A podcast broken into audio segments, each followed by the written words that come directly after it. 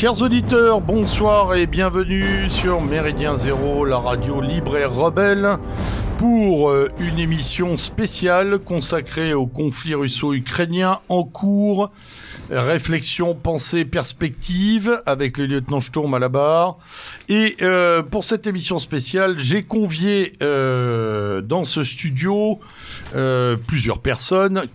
Vous les connaissez toutes, je commencerai donc par notre camarade Beluga, euh, qui euh, s'est euh, très aimablement chargé de la technique, mais pas que.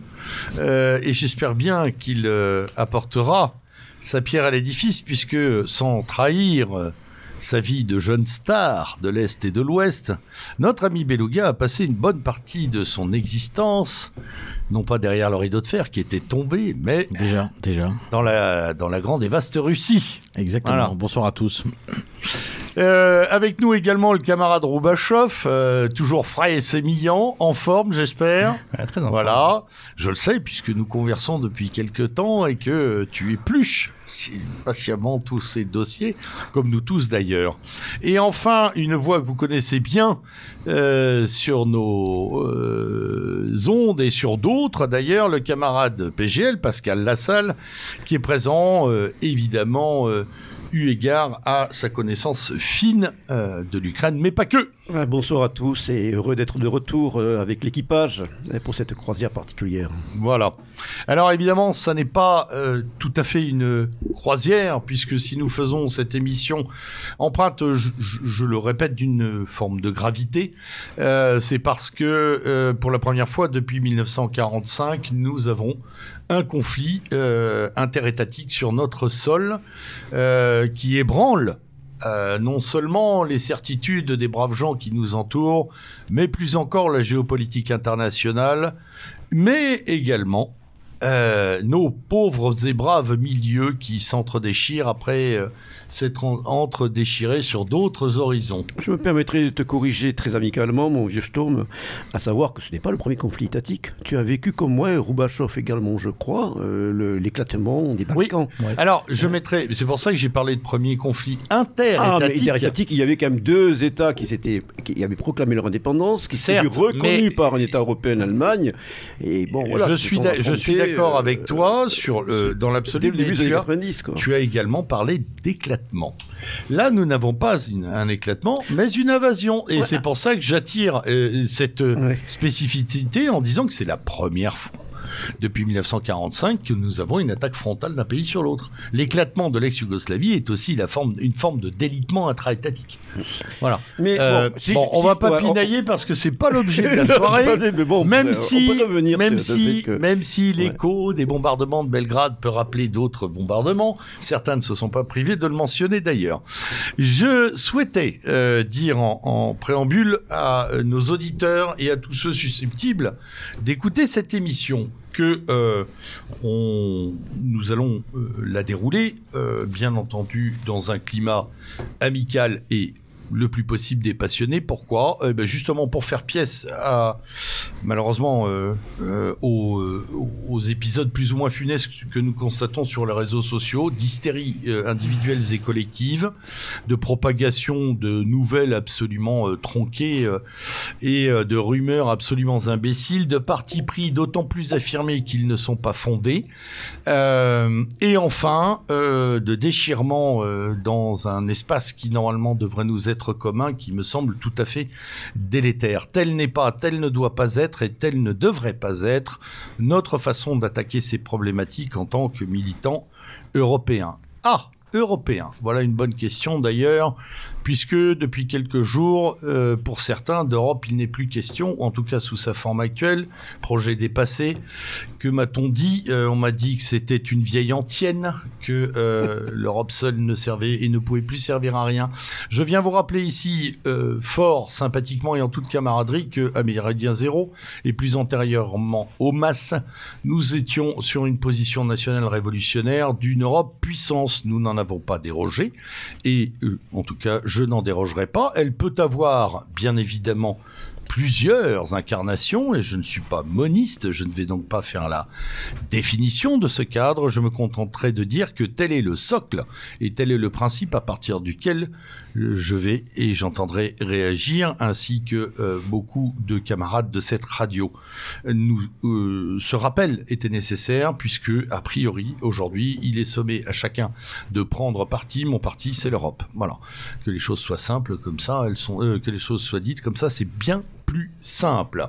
À partir de là, messieurs, nous allons ouvrir ce, ce douloureux dossier en commençant euh, si vous le voulez bien, ou alors je vous propose plutôt euh, une option. Est-ce que nous commençons par la situation actuelle de ces derniers jours depuis l'explosion de l'affaire, ou est-ce que nous commençons peut-être par une forme de genèse? Qu'est-ce qui serait le plus utile à nos auditeurs, à votre sens? Ben, je pense que ça s'écharpe énormément sur les réseaux sociaux par rapport justement à des questions de genèse. Alors, démarrons. De, lecture un petit peu. Démarrons cette euh, genèse événementielle.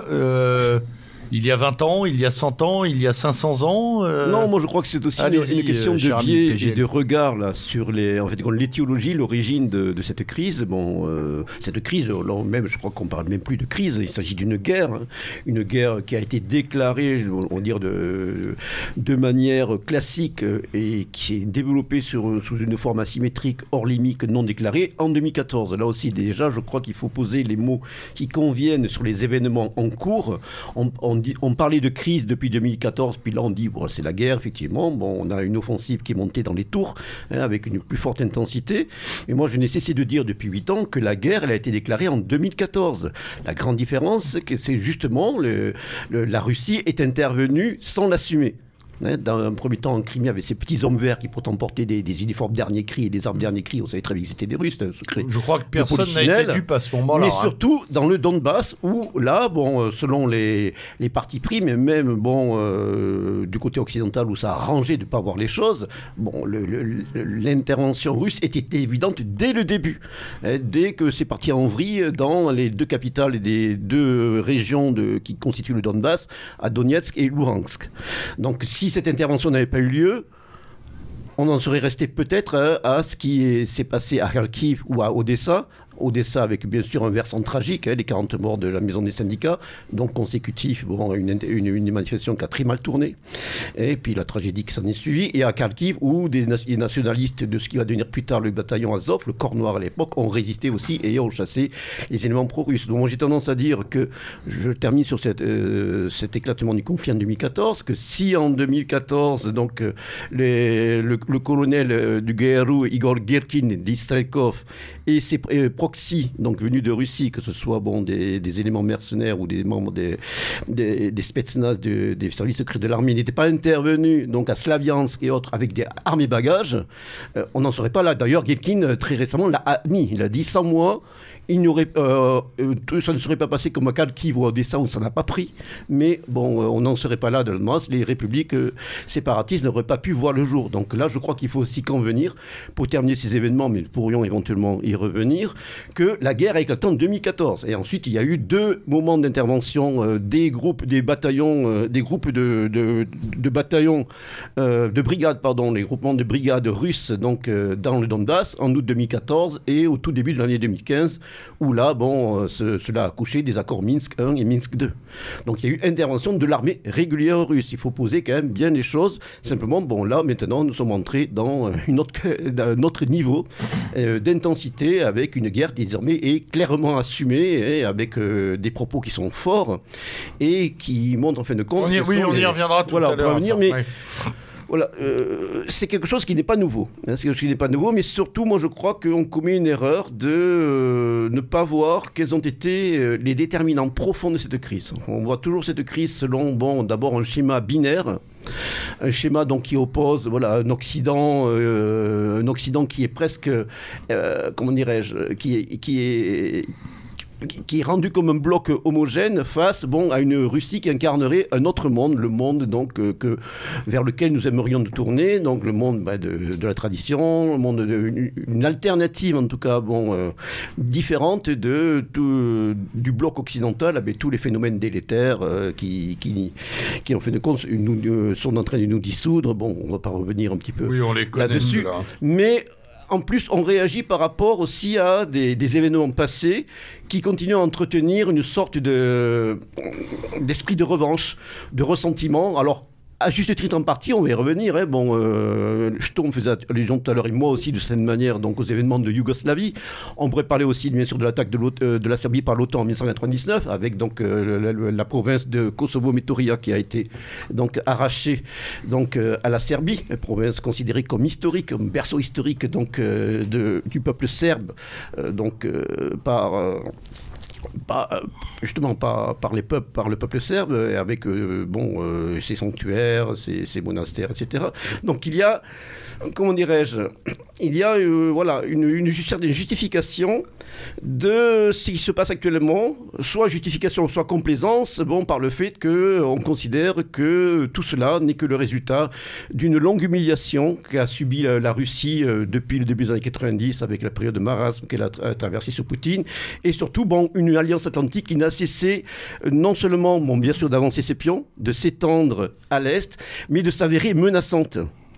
Et euh, bon, on dit, bon, mais oui, Poutine, au moment, on a fini par le pousser à bout, euh, petit. Bon, euh, là, il avait presque des missiles nucléaires à, à ses portes, donc voilà, bon, il fallait faire une attaque préventive, quoi. Alors, je crois qu'il serait nécessaire de rappeler quand même quelques réalités. Hein. bon, sachant que nous n'avons pas nous justifier, que ce soit Sturm ou moi, notre engagement, il est connu notamment par les plus anciens auditeurs. Hein. nous, sommes, avons toujours été opposés donc, à la vassalisation donc, des, peuples européens par dans le cadre de l'Alliance Atlantique, qui a joué un rôle, bien sûr, jusqu'en 89. Ça, c'est indéniable, hein. bon, euh, quoi qu'il en soit.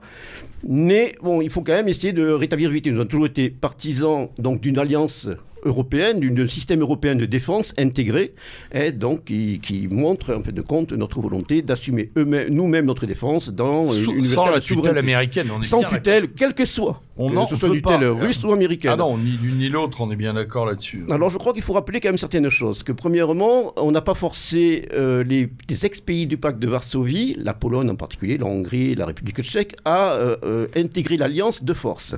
C'est-à-dire qu'ils n'avaient pas dans leur gène de vouloir se mettre totalement et, bon, a priori, sous la coupe américaine.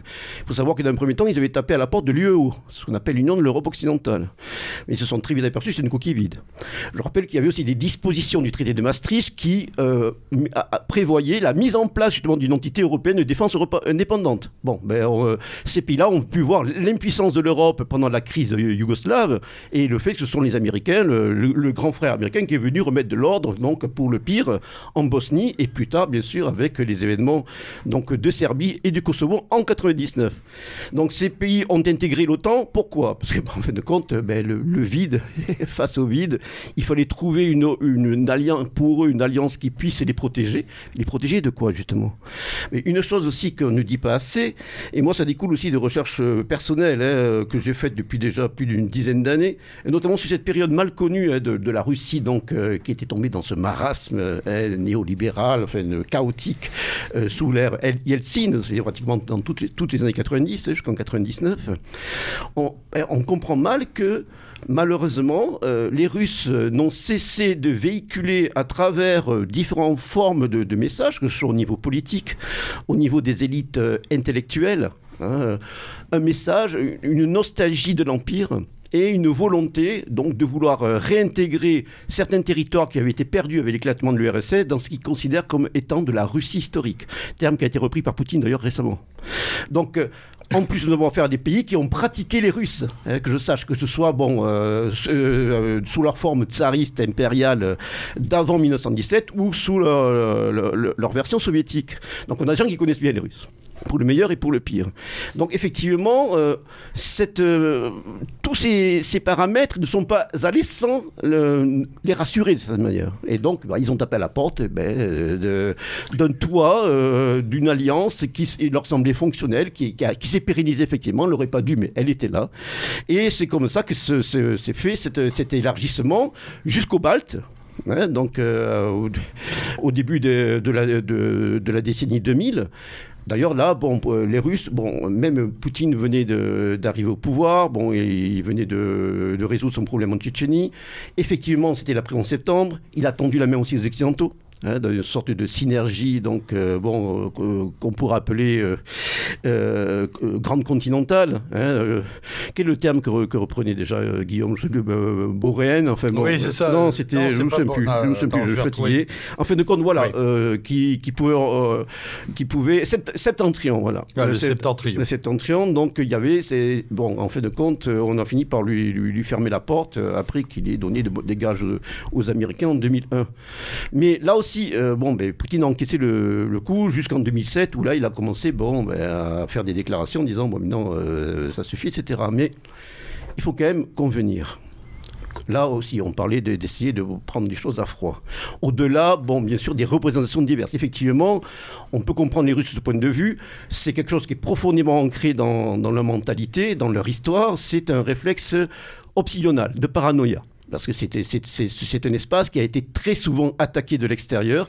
Il y a effectivement profondément ancré en eux une crainte hein, d'être encerclé et de subir bon, des attaques plus ou moins avérées hein, de la part d'un élément extérieur.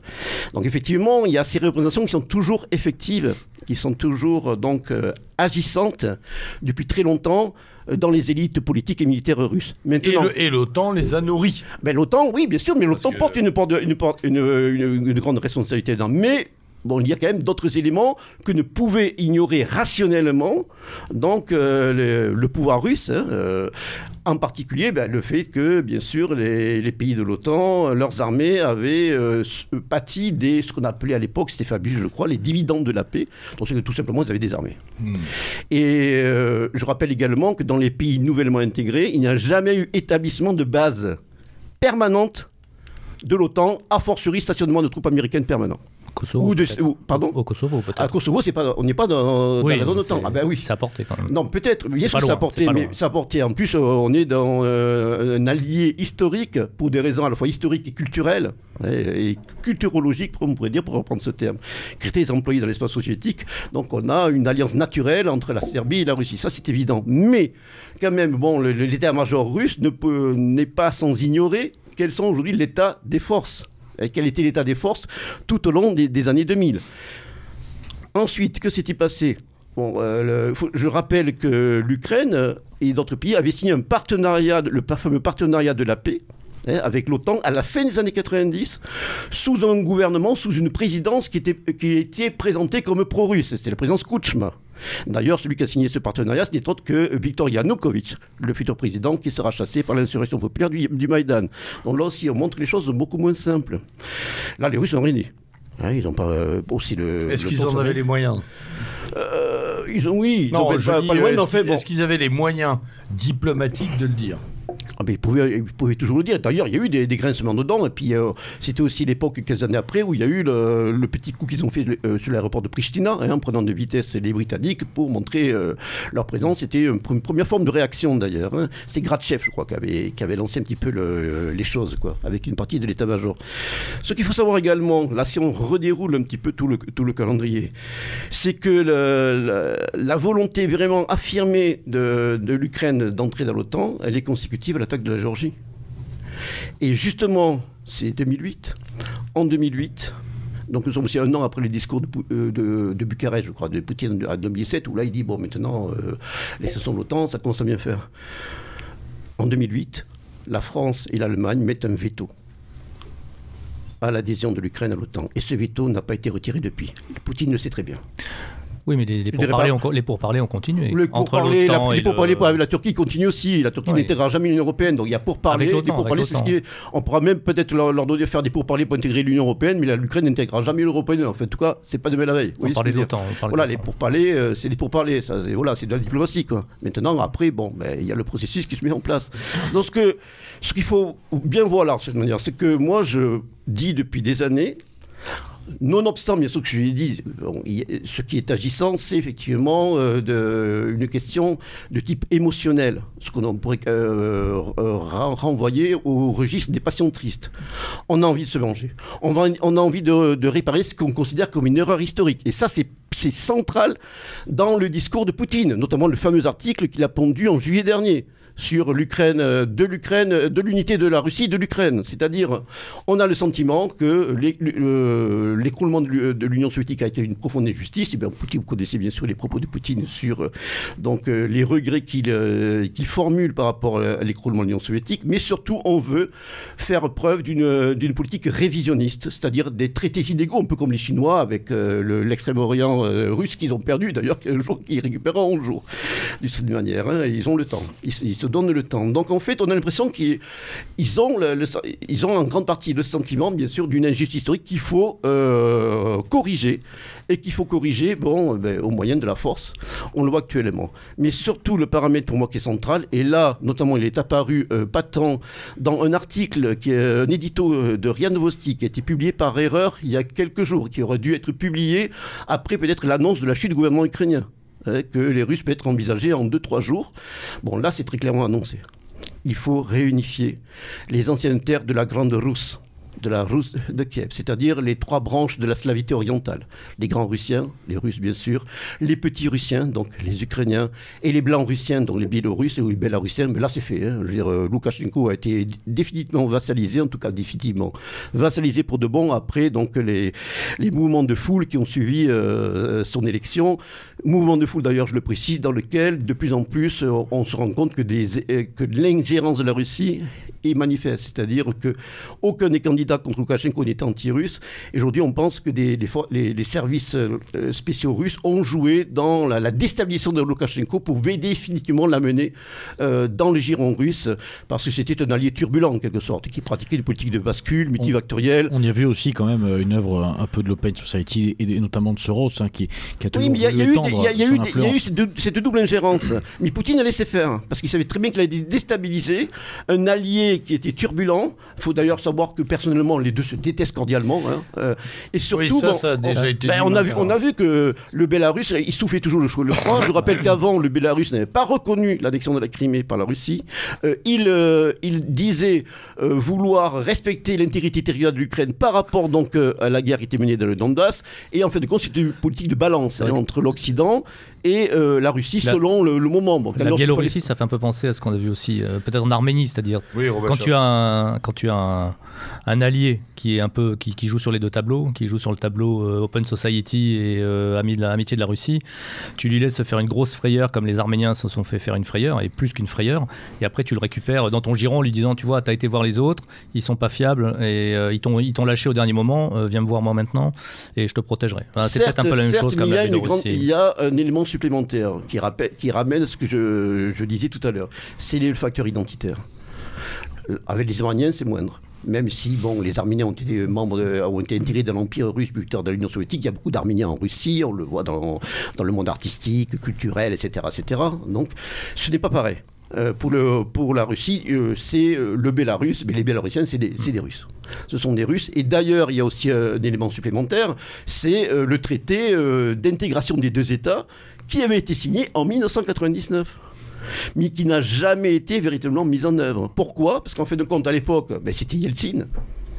Loukachenko, donc c'est chef de cause qui va resoviétiser, mais restabiliser aussi son pays. Il, faut reconnaître qu'il y avait des aspects positifs dans, dans son régime hein, par rapport au, début, au marasme chaotique qu'a connu. Tu veux dire dans les premières années Au niveau économique, surtout, Oui, je crois qu'on était à peu près tous d'accord. Mais même après, hein, bon, ceux qui sont allés au Belarus peuvent témoigner, par exemple, des choses tout simples. L'état des infrastructures. Hein. C'est les meilleures infrastructures de l'ex-URSS, que ce soit la Russie ou l'Ukraine. Mais bon, aussi cette, euh, comment dirais-je, cette sorte de, de, de stagnation, de cette stabilité euh, qui a préservé en fin de compte une sorte de mini-Union soviétique sans euh, la férue du Parti communiste, donc euh, était aussi ben, conditionné par l'aide russe. Tant que les Russes faisaient bon, des super prix sur le gaz, bon, ça tient. Donc c'est pour ça que chaque fois, Loukachenko disait quand le prix augmente, il allait faire les, beaux, les, les yeux doux à l'Union européenne, aux Polonais, etc. Et puis euh, quand les, Européens commençaient à lui dire ah, tu es un méchant dictateur et tout, bon, euh, c'est pas bien, les droits de l'homme, etc. Bon, il revenait. Ce qu'ont fait d'ailleurs les Ukrainiens aussi, en partie au début de, la décennie 2000, hein, avec euh, le régime de Kouchma. Donc il y a cet élément important. Oh, je termine pour ces, Après, cette, je passe la parole Oui, bien sûr, hein, je ne veux pas monopoliser. Mais simplement, Loukachenko avait décidé de, faire un coup. Il s'est dit Elysine est faible. Si on fait l'union de Bélarus-Russie, c'est moi qui serai le président. Youpi. Hmm. Je serai le vote et en fin de compte, je, remporterai les gros lots. Pas de chance. Poutine donc euh, arrive au pouvoir. les oligarques les qui pensaient le manipuler, ben, ils se sont fait baiser bien, baiser bien profond et il va mener son jeu. Et là, il va dire mon coco, ah, ben non, lâche-toi à venir, stop. Et donc, ce qui fait que ça a rendu caduque hein, donc euh, cette fusion des deux États. En plus, ça aurait été bien sûr inégal. Hein. On a une Bélarus qui fait même pas 10 millions d'habitants face bon, une Russie de 145, 146 millions d'habitants, qu'on fait à peu près. Quoi. Très bien, Rouba, cher ami, ton, ton regard sur cette genèse Alors, ce sera moins complet, mais. C'est pas une question de complétude, c'est vraiment une question de perception qui m'intéresse. Alors, hein. moi, la perception, tu fais remonter la genèse de ça à 2014. Moi, j'ai envie de la faire remonter plus loin. J'ai dit en 1991, et j'ai envie de dire que tu dis la guerre a débuté en 2014. Moi, je dis qu'elle s'est jamais terminée, la guerre froide. Et il a manqué quelque chose d'essentiel qu'il y a toujours eu dans les grandes guerres européennes, c'est-à-dire des traités de paix en bonne et due forme, signés, avec, et des traités qui, euh, un peu comme à l'époque le, traité de Vienne ou le traité de Westphalie, c'est-à-dire qu'ils sont capables de prendre en, en compte les intérêts de chacun des États, ses intérêts légitimes, de garantir la sécurité, autant que faire se peut, bah, jusqu'à la prochaine guerre en général en Europe, mais c'est comme ça. Mais si tu veux euh, garantir la sécurité, désarmer, et puis euh, respecter la souveraineté des États. Si on prend par exemple le traité de Vienne, le traité de Vienne, donc les coalitions se sont, euh, quand Napoléon était vaincu définitivement, les coalitions se sont dissoutes. la souveraineté de la France a été respectée. Bon, il y a eu un peu de, régime, de changement de régime, puisqu'il y a eu un rétablissement de la, monarchie. Donc euh, le régime napoléonien a disparu, mais la souveraineté de la France a été respectée. Les intérêts euh, de l'Angleterre ont été euh, pris en compte, c'est-à-dire ils ont créé la Belgique pour empêcher la, ah bah France bah, d'occuper la rive gauche du Rhin. Et donc ils ont neutralisé la Belgique et l'Angleterre a garanti la sécurité de la Belgique, et ça a tenu jusqu'en 1914 quand même. Et surtout, la France n'a pas perdu de territoire. Donc malgré qu'il y a eu une défaite écrasante de la France, euh, qui aurait pu être euh, totalement... Tu, euh, plaisantes, Non, non, non. Pour le territoire... Attends, on a retrouvé les, frontières de 1789, oui, alors qu'il était au début question des frontières de 1793. De, l'époque de la Révolution, il y a eu des... Bon, on a perdu, donc... On, a perdu la rive gauche. On ne pouvait pas récupérer le Rhin. Mais, et jusque-là, ce que je veux dire, c'est qu'à ce moment-là, on a pris en compte les besoins de sécurité. Le, vainqueur, l'Angleterre, a dit, moi, pour j'arrête la guerre, je dissous les coalitions, mais je veux quand même la protection de la rive... Je veux pas que la France occupe la rive gauche du Rhin, et donc je vais protéger l'entrée de la Tamise, Anvers ne sera jamais français. Il n'y aura jamais de port de guerre à Anvers. Et donc, et ça a fait une paix qui a quand même assez, duré, mais qui était basée non pas sur euh, une paix destinée à écraser l'ennemi, comme il y a eu genre euh, au traité de Versailles. D'accord, après la Première Guerre mondiale, euh, c'était une, une paix, malgré qu'il y ait un vaincu manifeste, qui a quand même respecté les besoins du vaincu, sa souveraineté et ses exigences existentielles de base. Quoi. Et je pense qu'en 91, il n'y a pas eu ça. C'est-à-dire que la guerre s'est terminée, la guerre froide s'est terminée, et il n'y a pas eu de démembrement de la coalition vainqueur. Il y a eu un, un démembrement de la coalition du vaincu. L'empire du vaincu a été démembré comme l'a été l'empire napoléonien euh, après la guerre, donc euh, le pacte de Varsovie a disparu, etc. Les alliés français, euh, la France avait des alliés. Mais logiquement, nous aurions dû voir disparaître l'OTAN. On aurait dû voir disparaître l'OTAN et faire une paix européenne. Oui, c'est vrai que là, il y avait une fenêtre qu'on aurait. Et... non, on n'avait personne pour le faire. Exactement. Et donc, il n'y avait pas de volonté de faire. Il n'y a pas eu de paix signée disant les intérêts légitimes de la Pologne, les intérêts légitimes, je ne sais pas, de l'Ukraine, euh, si elle existe, euh, si elle existe à l'époque. non, non, mais, non, mais, non, si elle existe à l'époque, parce que. Ah ben, elle existait à l'époque. Bah, à la fin de la guerre froide, enfin bon après, tu vois, l'URSS. Euh, Alors, je, peux tout petit parenthèse, je rappelle qu'en droit international, elle existait. D'accord. Parce qu'il y a trois républiques soviétiques qui étaient représentées à l'ONU. Oui, c'est vrai. Alors, c'est peut-être une, fiction juridique, mais l'État déjà existait. Il y a une République socialiste soviétique d'Ukraine, voilà, qui avait son siège à l'ONU. Voilà. Mais l'important serait été de dire, voilà, pour tous ces pays, quelles étaient les garanties de sécurité? Il y avait encore un pays comme la Russie, il y avait un pays, il y avait des, il y avait des pays européens, il y avait l'Allemagne coupée en deux, enfin, qui avait été réunifiée, etc. Et à ce moment-là, il y aurait dû y avoir une grande conférence de paix où on aurait dit, on, aurait, on aurait respecté les besoins existentiels mm. de chacun des pays. Mm. Et ça veut dire peut-être un parapluie nucléaire européen, euh, américain. Puis après, il y avait euh, la, France, l'Angleterre étaient puissance nucléaire. Et là, on aurait pu très bien dire, voilà, il y a des États tampons, on ne met pas de missiles nucléaires à moins de 3000 euh, km de chacun des grandes puissances, puisque de toute façon elles existent. La Russie existe encore en tant que puissance nucléaire. Et là, on aurait pu faire une zone un peu dénucléarisée au minimum, qui aurait permis à chacun de, de, penser qu'il ne risque pas se faire nucléer du jour au lendemain.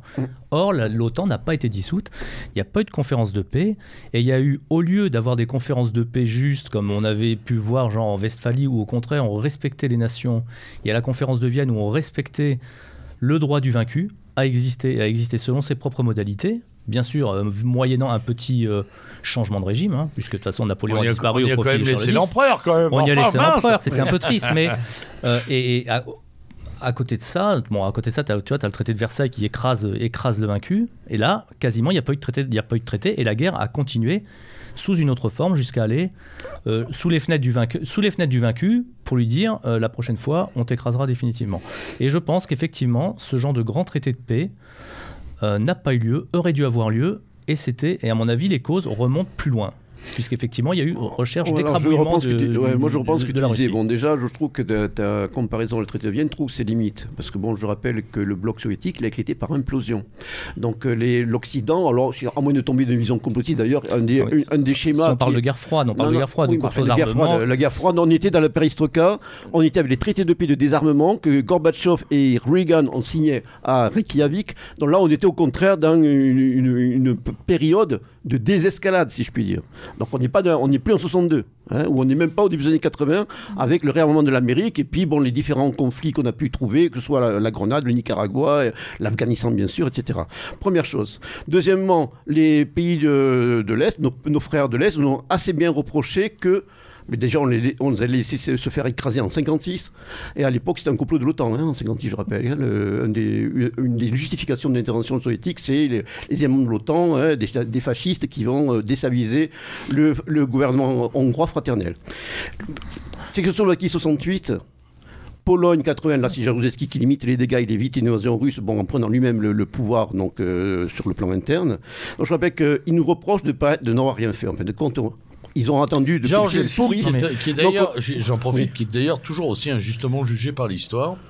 Je parle ah, pas pour les Polonais, hein. ah mais, le rôle de Georgeski en tampon du Kremlin est absolument incroyable et personne n'en a jamais L'ami Robert Stucker parlait de Cateron, cette figure de Cateron qui limite un petit peu hein, les effets de dissolution, etc. Donc là aussi, je crois qu'il faut rétablir, ce n'est pas un complot de l'OTAN qui a fait chuter le pacte, euh, le pacte de Varsovie avec la libéralisation progressive, avec les mouvements de foule qui ont, qui ont précédé le mur de Berlin, et ensuite l'éclatement de l'Union soviétique. Il faut quand même rappeler ce qu'est l'éclatement de l'Union soviétique. C'est les trois présidents des principales républiques slaves qui se retrouvent dans une petite forêt de Bélarus pour discuter autour d'une vodka de l'éclatement de, de, ah. de, l'Union, de la mise en place de la communauté des États indépendants. À, partir du moment où, pendant 50 ans ou 40 ans, toutes les guerres dans le monde euh, se déroulent entre deux adversaires dont l'un est armé par euh, soit les, USA et l'autre est armé par l'URSS, tu as, quand même de fortes chances, tu peux quand même légitimement dire que les gens sont en conflit, même si c'est pas conflit. Oui, non, mais là, on n'est plus en période de conflit, on était période de détente. Il y avait des escalades. avec la perestroïka, c'était le but de Gorbatchev, de sauver le système. Il y a eu quand même, après-guerre, des tas de, des tas de, de conflits par proxy, et je pense qu'effectivement, c'était une guerre idéologique.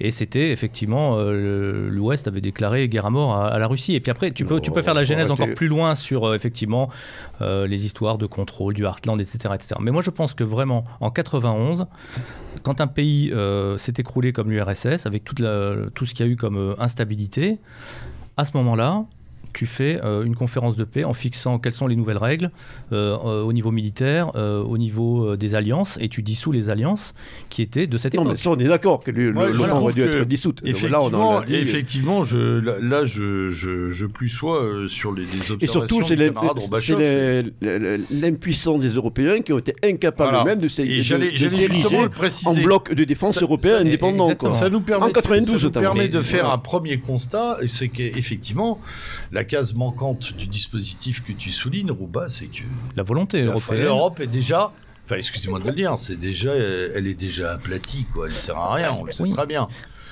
Parce que effectivement, les, Américains sont forts de notre absence, de notre renoncement et de notre faiblesse. Donc forcément, mm.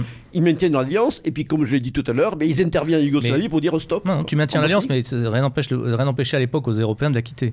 Mais effectivement, et on après, quitté, nous. On oui, oui, oui. Nous, on l'a. Mais, non, on n'a pas quitté, on a quitté l'organisation militaire intégrée. Après la guerre froide, après la guerre froide, on l'a en partie quitté. Après la guerre froide, en 91, euh, bon, je sais pas ah qu'on l'a réintégré. Ah non, mais moi, moi, je pense que c'est totalement injustifié.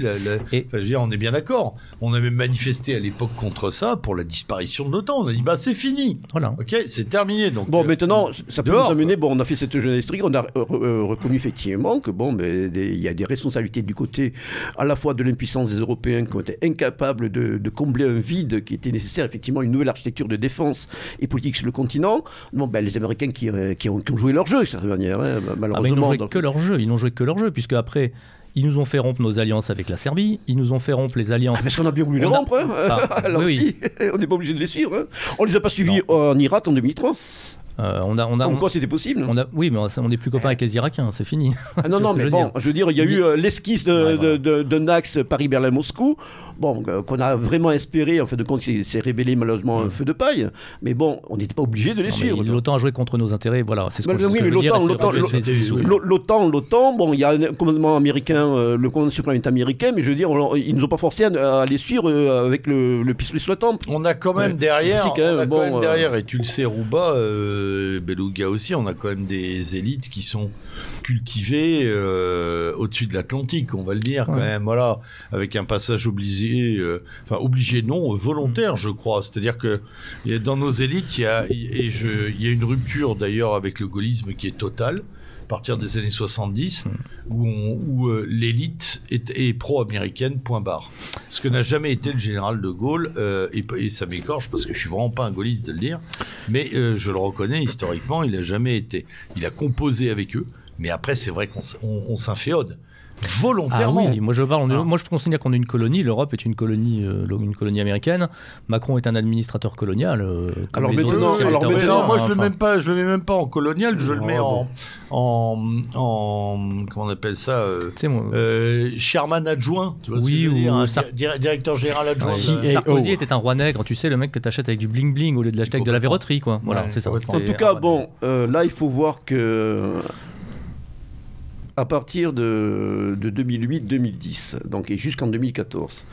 Bon, tu as parlé effectivement, tu as, tu as montré que les, la responsabilité donc de l'Alliance Atlantique dans une perception donc euh, que les Russes peuvent avoir, hein, une volonté de revanche, une volonté de, rétablir. elle est tout à fait réelle cette responsabilité. elle, est, responsable. Mais bon, moi je me pose la question euh, est-ce que vraiment elle a été déterminante dans ben, la guerre qui aujourd'hui a été déclarée? Moi je dis non. Alors, je reviens aussi sur certaines choses. Et là, on parle des responsabilités de l'Alliance Atlantique, moi je parler de la responsabilité de la Russie. Euh, moi, j'ai mis le, point sur le fait que depuis 2014, mais on pourrait remonter à 2008 de cette manière, bon, on, a assisté à ce qu'on appelle un, phénomène d'hétérotélie, selon les juminants. Je ne veux pas faire mon savant. Hétérotélie, ça veut dire, bon, on vise un objectif et on se prend sur la gueule tout le contraire. En fin de compte, on assiste euh, à l'objectif contraire de ce qu'on voulait arriver les Russes n'ont cessé de favoriser les menus américaines par justement leur incapacité première, et ce que je rappelais tout à l'heure, à entretenir des relations apaisées et égales avec leurs voisins. Et ça, c'est profondément ancré malheureusement, et on pourra y revenir. Ça, c'est un fait qu'il faut vraiment mettre en avant, la tradition politique russe. Si on ne comprend pas ça, si on ne se met pas dans la tête de ceux qui est en face de nous, on ne comprend rien. On n'est pas, pas dans, le, dans le même espace-temps, on n'a pas le même logiciel. Dans la mentalité russe, et ça, toute l'histoire le montre, c'est euh, c'est le plus rapport de force. C'est je t'écrase, je te soumets. Et je me fais craindre, et là tu vas t'écraser. On a, pas, on a moins une volonté de faire du soft power, et en fin de compte de montrer même une volonté d'établir des rapports tout simplement d'égalité avec ses voisins. Alors, bien sûr, la Grande Russie va te dire bon, l'Ukraine, c'est notre petit frère, toute notre province, il faut le récupérer. Les Baltes, oh ben, ma foi, c'était bien sympathique, hein, les pays baltes, on allait en vacances, etc on va pas quand même, euh, on n'est pas à un statut d'égalité avec les pays baltes. Sur, la relation, sur la relation entre la Russie et, l'Europe de l'Ouest, on peut peut-être renvoyer les auditeurs à un livre qui est, qui est bien écrit d'ailleurs et par, par, une, par une auteur, comme on dit maintenant qu'on cite pas beaucoup. Ah non, arrête, non, une, une auteur, une auteur. Je fais rager les, je, fais rager les vieux là. Je fais rager. Eh, fais gaffe, on a amené un fouet cosaque de Nagaïka, j'en ai un à la maison en plus. Il y a PGL. T'es face au bureau fondateur là. PGL a fait arriver des armes directes de Kiev. non, non. Euh, je, ils en ont bien besoin. je voulais parler d'Hélène Karadankos, évidemment, qui a, écrit un, bouquin là-dessus sur les, sur les rapports politiques de Pierre Legrand à nos jours entre la Russie et la France, mais qu'on pourrait généraliser à la Russie et l'Europe de l'Ouest. Et à, la lecture de ce livre, on s'aperçoit bien que c'est un peu plus compliqué que simplement les Russes ont, voulu avoir un rapport de force. Je crois plutôt que euh, historiquement, il me semble qu'on pourrait être d'accord pour dire que c'était tantôt une menace, tantôt un éventuel allié continental de circonstances, mais que à aucun moment, ni les Russes, certes, mais ni les Occidentaux, si on peut dire, en, tout cas, ni les Européens de l'Ouest, n'ont su, à un moment ou à un autre, concrètement se considérer comme de potentiels alliés. parce, que, parce, que l'un, parce que l'un avait une avance sur l'autre. mais oui, mais là, là, je crois que tu généralises, tu, globalises la chose. Il y a, je mettrais dans un cas à part l'Allemagne. Hein. Oui, non, parce que je dis, il faut prendre les pays, il faut prendre les pays particulièrement. Hein. Et ce qui est intéressant, c'est l'image que, que les, les, Russes nous renvoient, par exemple, ben, de l'Allemagne, euh, de la France, du Royaume-Uni, etc. On voit quand même qu'il y a des perceptions très différentes et aussi des, une tradition de relations différentes. Moi, je vois que, que ce soit bon, mes amis russes ou mes amis ukrainiens, bon, mais la France, il y a une, vision très positive. Bon, après, elle repose sur des choses qui ne sont plus, malheureusement, toujours bon, euh, évidentes. Quoi. Bon, mais c'est bien, ouais, c'est Ils sont, ils sont encore sur Jodassin, ouais, c'est ça. Non, non, non, mais c'est Balzac, c'est Hugo, c'est Alexandre Dumas. Quand ils seront sur Maître Gims, ça, ça sera. Euh, ça vient, c'est en train de venir chez les bobos euh, russes ou ukrainiens, mais bon, euh, voilà, ça, ça, fait partie aussi de la mondialisation de certaine manière. Mais non, là, je crois que globaliser aussi, on a une tendance parfois justement, je l'ai dit tout à l'heure, d'abord à simplifier Ensuite, à eh, mettre en place des, schémas manichéens. Et en fin de compte aussi qui renvoient, et là on pourra y revenir tout à l'heure, bon, ben, euh, l'affaiblissement culturel, en fin de compte, des gens qui, perçoivent. Et bon, on parle beaucoup de, complot, de, de vision complotiste hein, de l'histoire et des choses, mais effectivement, aujourd'hui, il y a le, le besoin chez beaucoup de se rassurer intellectuellement, il y a une sorte de prêt-à-penser euh, très confortable, une sorte de doxa qu'il est facile d'intégrer clé en main. Et alors voilà, bah, c'est l'OTAN, c'est deux blocs. Alors la Russie, ça va être euh, le monde multipolaire avec le monde russe qui va nous sauver de la décadence. C'est très juste, mais c'est justement pour ça, je crois qu'il ne faut pas résumer euh, la Russie et son ah, histoire à, pas, ça. une volonté de rapport de force. Non, non, non, mais je ne résume pas. Moi, je dis que ce sont des constantes. ce qui est vrai, je veux dire, ce qui est vrai pour le comportement de Poutine, on, pourrait le dire en tant, en tant que dirigeant qui cherche un rapport de force. Je ne crois pas que ce soit absolument non, vrai. mais les Américains aussi le rapport pour la Russie en général. Mais bon, les Américains ont su y faire.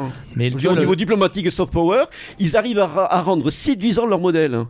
Euh, sur, tous les plans. Et on le voit, on le subit depuis euh, des décennies. je crois même que hein. les jeunes Russes. Les Russes, non.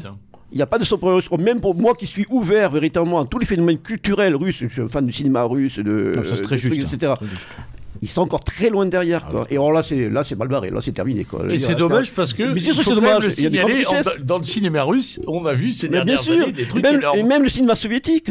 Même encore aujourd'hui, dans tout l'espace post-soviétique, bon, ben, on a, on a des, des, chansons de films russes qui sont connues par cœur, des répliques qui sont cultes, etc. Moi, je sais. Moi, je suis un amateur de cinéma soviétique. Même ma femme aujourd'hui, bon, elle, fait, elle a même très longtemps fait la part des choses. Bon, on se regardait des comédies soviétiques et tout le monde connaît. Le, voilà, quoi. Donc, euh, c'est quelque chose qui, n'a jamais réussi à vraiment franchir. Si à l'époque, on a eu le Parti communiste français qui faisait des belles projections euh, au cinéma Cosmos, je crois. Bon, Crocodile. Euh, c'était très limité, quoi, manière. Crocodile Guéna, qui était le, dessin animé star oui, russe, ben voilà, donc, que Mickey Mouse. ça, ça c'est sûr. Ah bah, on peut s'amuser comme ça. Il n'a pas pris la place de Mickey Mouse. Non, Tibourachka n'a pas remplacé On est bien d'accord. Ou pas, ou pas, hein, au demeurant. La comédie L'ironie des estèmes, On ne croit pas aux larmes, diffusée chaque hiver. Bon, voilà, c'est des grands classiques ne parle pas trop à nos auditeurs, mais c'est une réalité. Mais non, je, suis, d'accord avec Lucas. Non, mais le, ok, la, tendance russe peut-être à, regarder ses voisins de, haut et à avoir tendance à un peu leur, rentrer dedans euh, n'exclut pas qu'il y ait une menace qui reçoive, qui perçoivent une menace existentielle. C'est ah, tout, à fait, c'est tout à fait compatible. Ce que je veux dire, c'est, je voudrais en donner comme, exemple. Alors, je suis d'accord. Euh, je, ok, sur ton analyse avec l'Ukraine que bah, tu connais euh, beaucoup mieux que moi, qui ne connaît pas d'ailleurs, ou très très peu. Mais ce, qui, ce, que, ce, qui, ce, qui me, ce qui m'a vraiment surpris dans cette crise, c'est la métamorphose. Cette guerre. Non, non, non, mais d'accord. Non, mais crise parce qu'on prend le phénomène dans, dans, l'entièreté. Voilà. Donc, ok. Donc, euh, c'est euh, Dr. Jekyll et Mr. Hyde euh, entre la, la Syrie et l'Ukraine, par exemple. Ah, complètement. C'était la Syrie, c'est tu regardais les Russes avec quelques, quelques milliers d'hommes, ils sont arrivés sur le tard avec quelques milliers d'hommes pour aider un régime à bout de souffle militairement et avec une économie de moyens en utilisant tous les moyens à leur disposition et avec une économie de moyens, ils ont réussi à jouer à peu près tous les coups qu'il fallait comme il fallait, et ils ont réussi à retourner la situation. Euh, notamment, euh, c'était assez magnifique hein, quand euh, Poutine quand il y a eu les, les, attaques soi-disant à l'arme chimique et que Poutine a proposé justement de déplacer les soldats russes pour aller vérifier eux-mêmes les sites chimiques, etc. Ouais, ça s'est arrêté tout de suite. Il a joué moi, je l'ai parfaitement. il a joué parfaitement. Très bon sur la séquence. Il, a joué parfaitement les coups. Il a réussi les, Turcs lui ont fait un petit coup dans le dos.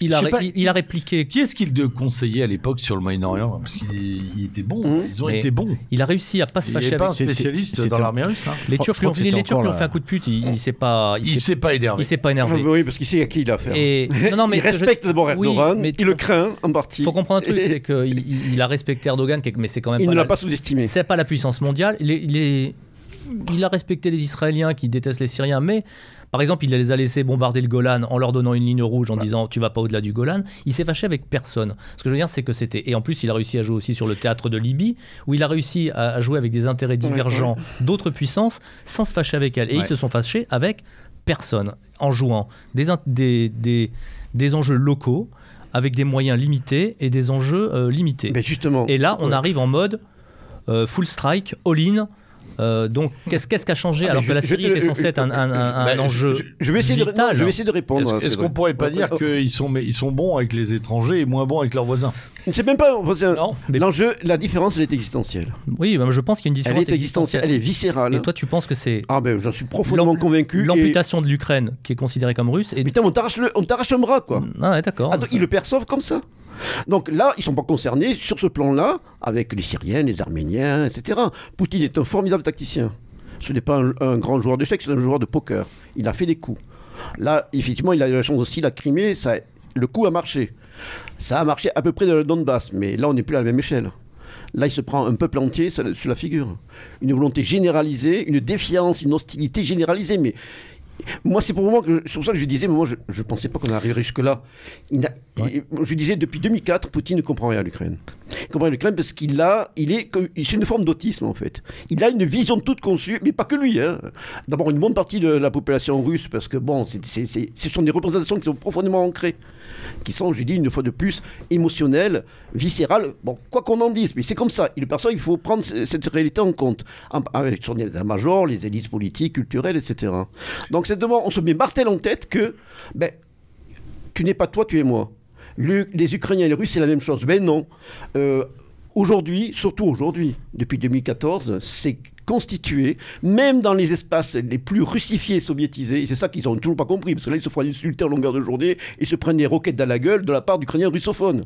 Moi, je veux dire, je suis les, vidéos depuis 6 jours, pratiquement 24 heures sur 24, ma femme me traduit en permanence. Je veux dire, vous savez que la langue russe est une des langues qui concerne le plus de substantifs d'insultes, hein, bas, bas du ventre. Mais j'en ai appris, hein. J'en ai appris, quoi. Hein, du genre, capote usagée, euh, je te baisse dans la bouche, etc. Poutine, rouillot, etc. Ça y va, quoi. Et ça n'arrête pas. Donc, je veux dire, il a totalement euh, sous-estimé cette réalité qu'aujourd'hui, eh bien, il y a un patriotisme civique qui s'est mis en, place en Ukraine. Avant, il était largement ethnique. On peut être russophone, et même aujourd'hui, je, peux le dire, on l'a vu dans les derniers sondages, il y a plus de 75% des russophones qui se reconnaissent comme ukrainiens et non plus résidents d'une région ou d'une localité, ce qui était avant. Il y avait ce problème et ce vaste euh, déficit identitaire qu'un euh, politologue comme Nicolas Rialpchou, qui a écrit un très bon bouquin chez la en 2003, avait remarqué déjà. Mais est-ce qu'il y, serait allé, est qu'il y serait allé justement s'il n'y avait pas eu toute cette approche euh, militaire de, tentative d'intégration dans l'OTAN? Et si tu vois par exemple en Roumanie où, ils ont, où les Américains et, ont installé des systèmes de missiles Aegis qui sont des systèmes genre où tu peux mettre à peu près n'importe quoi dedans, du nucléaire à l'anti-navire. C'est pas vrai. Si, si, si. C'est pas vrai. En Roumanie, pas vrai. Ce sont des standards EM SM2 qui sont des missiles anti-missiles. Là aussi, aujourd'hui, on fantasme. je, vois sur les réseaux sociaux, ça fantasme. On voit déjà des missiles nucléaires américains en Ukraine. Faut non, pas en Ukraine, en Roumanie. Et, mais même, en Roumanie. Le missile Aegis, c'est un, un missile antimissile, c'est un système antimissile. Et qui peut accueillir, je crois, d'autres des, des têtes de type. Euh, non, ce n'est pas, un, pas un système sol-sol. je suis désolé, mais écoute, là, enfin, au bout du compte, il y a quand même. Et, la, la, raison, c'était pour arrêter les missiles iraniens qui iraient vers je sais pas quoi, pour protéger l'Europe des missiles iraniens. Donc, à ce stade-là, je comprends, que, attends, je comprends que les Russes s'imaginaient qu'on était limite dans le foutage de gueule, quoi. Tu ne peux pas. Oui, mais en fait, on, est bien d'accord. Tu ne peux pas, tu ne peux pas recevoir une excuse comme ça. Ça ne justifie pas de déclencher un conflit ouvert que l'État souverain reconnu par l'ONU aujourd'hui. Alors, je termine aussi sur. Non, mais ça construit, ça, ça peut construire. Ça peut construire, mais là, bon, là, c'est déjà de rancœur permanente. La question, c'est est-ce qu'il y serait allé s'il n'y avait pas eu justement tous ces trucs-là Alors, et, où il aurait dit c'est juste des, russophones d'un pays voisin, comme nous on considère les Wallons. Je vais me permettre de répondre. J'ai eu un ami russe au téléphone téléphone, il n'y a pas longtemps, qui réside à Saint-Pétersbourg, et qui m'expliquait que, je, parle sous ton contrôle Beluga parce que tu connais bien ce pays aussi, que de toute façon, depuis 2008, on ne parle dans tous les talk shows, à la télévision, n'importe, sur les télés d'État ou privés, il n'y a pratiquement pas une émission sans qu'on évoque l'Ukraine. Voilà, euh, comme une espèce de leitmotiv. Bah, je confirme hein, de, Et lui, il est russe, hein, et il n'est pas, il est pas euh, viscéralement anti-poutinien, il est plutôt nationaliste russe, donc il n'est pas hyper fan non plus totalement de Poutine, mais il est raisonnablement euh, nationaliste, il est vraiment amoureux de son pays. Il me dit, c'est vrai qu'il y a un leitmotiv sur l'Ukraine. On a vraiment ça comme une espèce de musique de fond depuis. Et, et quel leitmotiv? Voilà nos frères qui sont opprimés par bon, un gouvernement, une junte fasciste, euh, et qui sont opprimés par des bataillons néo-nazis punitifs. Quoi. Attends, ils n'ont pas digéré Maïdan. Non, non, hein. non, non, arrête, c'est bien d'avoir Maïdan. Et alors, Maïdan, quoi C'est difficile. En quoi ça les concernait, Maïdan Alors, justement, messieurs, tiens, abordons Maïdan. Il y a deux lectures de Maïdan. Non, mais moi, je connais une. Il y a une boutade qui court en Ukraine. Poutine serait venu sur le Maïdan et aurait affirmé son soutien à l'insurrection, il se refait applaudir. Ah, mais alors, écoute, euh, il y a un truc qui n'est pas une blague. Combien, de, combien de criers me l'ont dit ça Attends, il y a un truc qui n'est pas une blague, c'est que la femme de, c'est ça, de comment il s'appelait, Glucksmann, ah. s'est retrouvée ministre. Euh, du, gouvernement. Enfin, ça, ça c'est c'est un, un, signe oui, quand même. c'est bah si, c'est un signe. C'est un, signe quand, tu, Quand, euh, quand, tu sais, quand tu sais de, de fait que c'est un truc qui a été organisé par une puissance étrangère. Ah voilà, c'est organisé. Oui, c'est mes, mes beaux-parents effectivement lorsqu'ils ont allé se geler les couilles sur le Maïdan. C'est très bien que ça a été, ça a été financé, ça a été financé et poussé. D'accord Et ensuite, euh, tu as eu des ministres. S'il n'y avait, pas eu, non, avait pas eu des déterminants autres. Mais bien sûr. Non, non, mais c'est ça que vous ne voulez pas voir. Vous voyez ça, vous avez une vision strictement complotiste. Et, c'est et, le pire, c'est que Poutine le voit. Lui, il voit ça uniquement comme une manipulation de l'étranger. Il n'a pas compris que non. D'abord, le Maïdan, je, si je me permets, il y a une jeunesse de le Maïdan.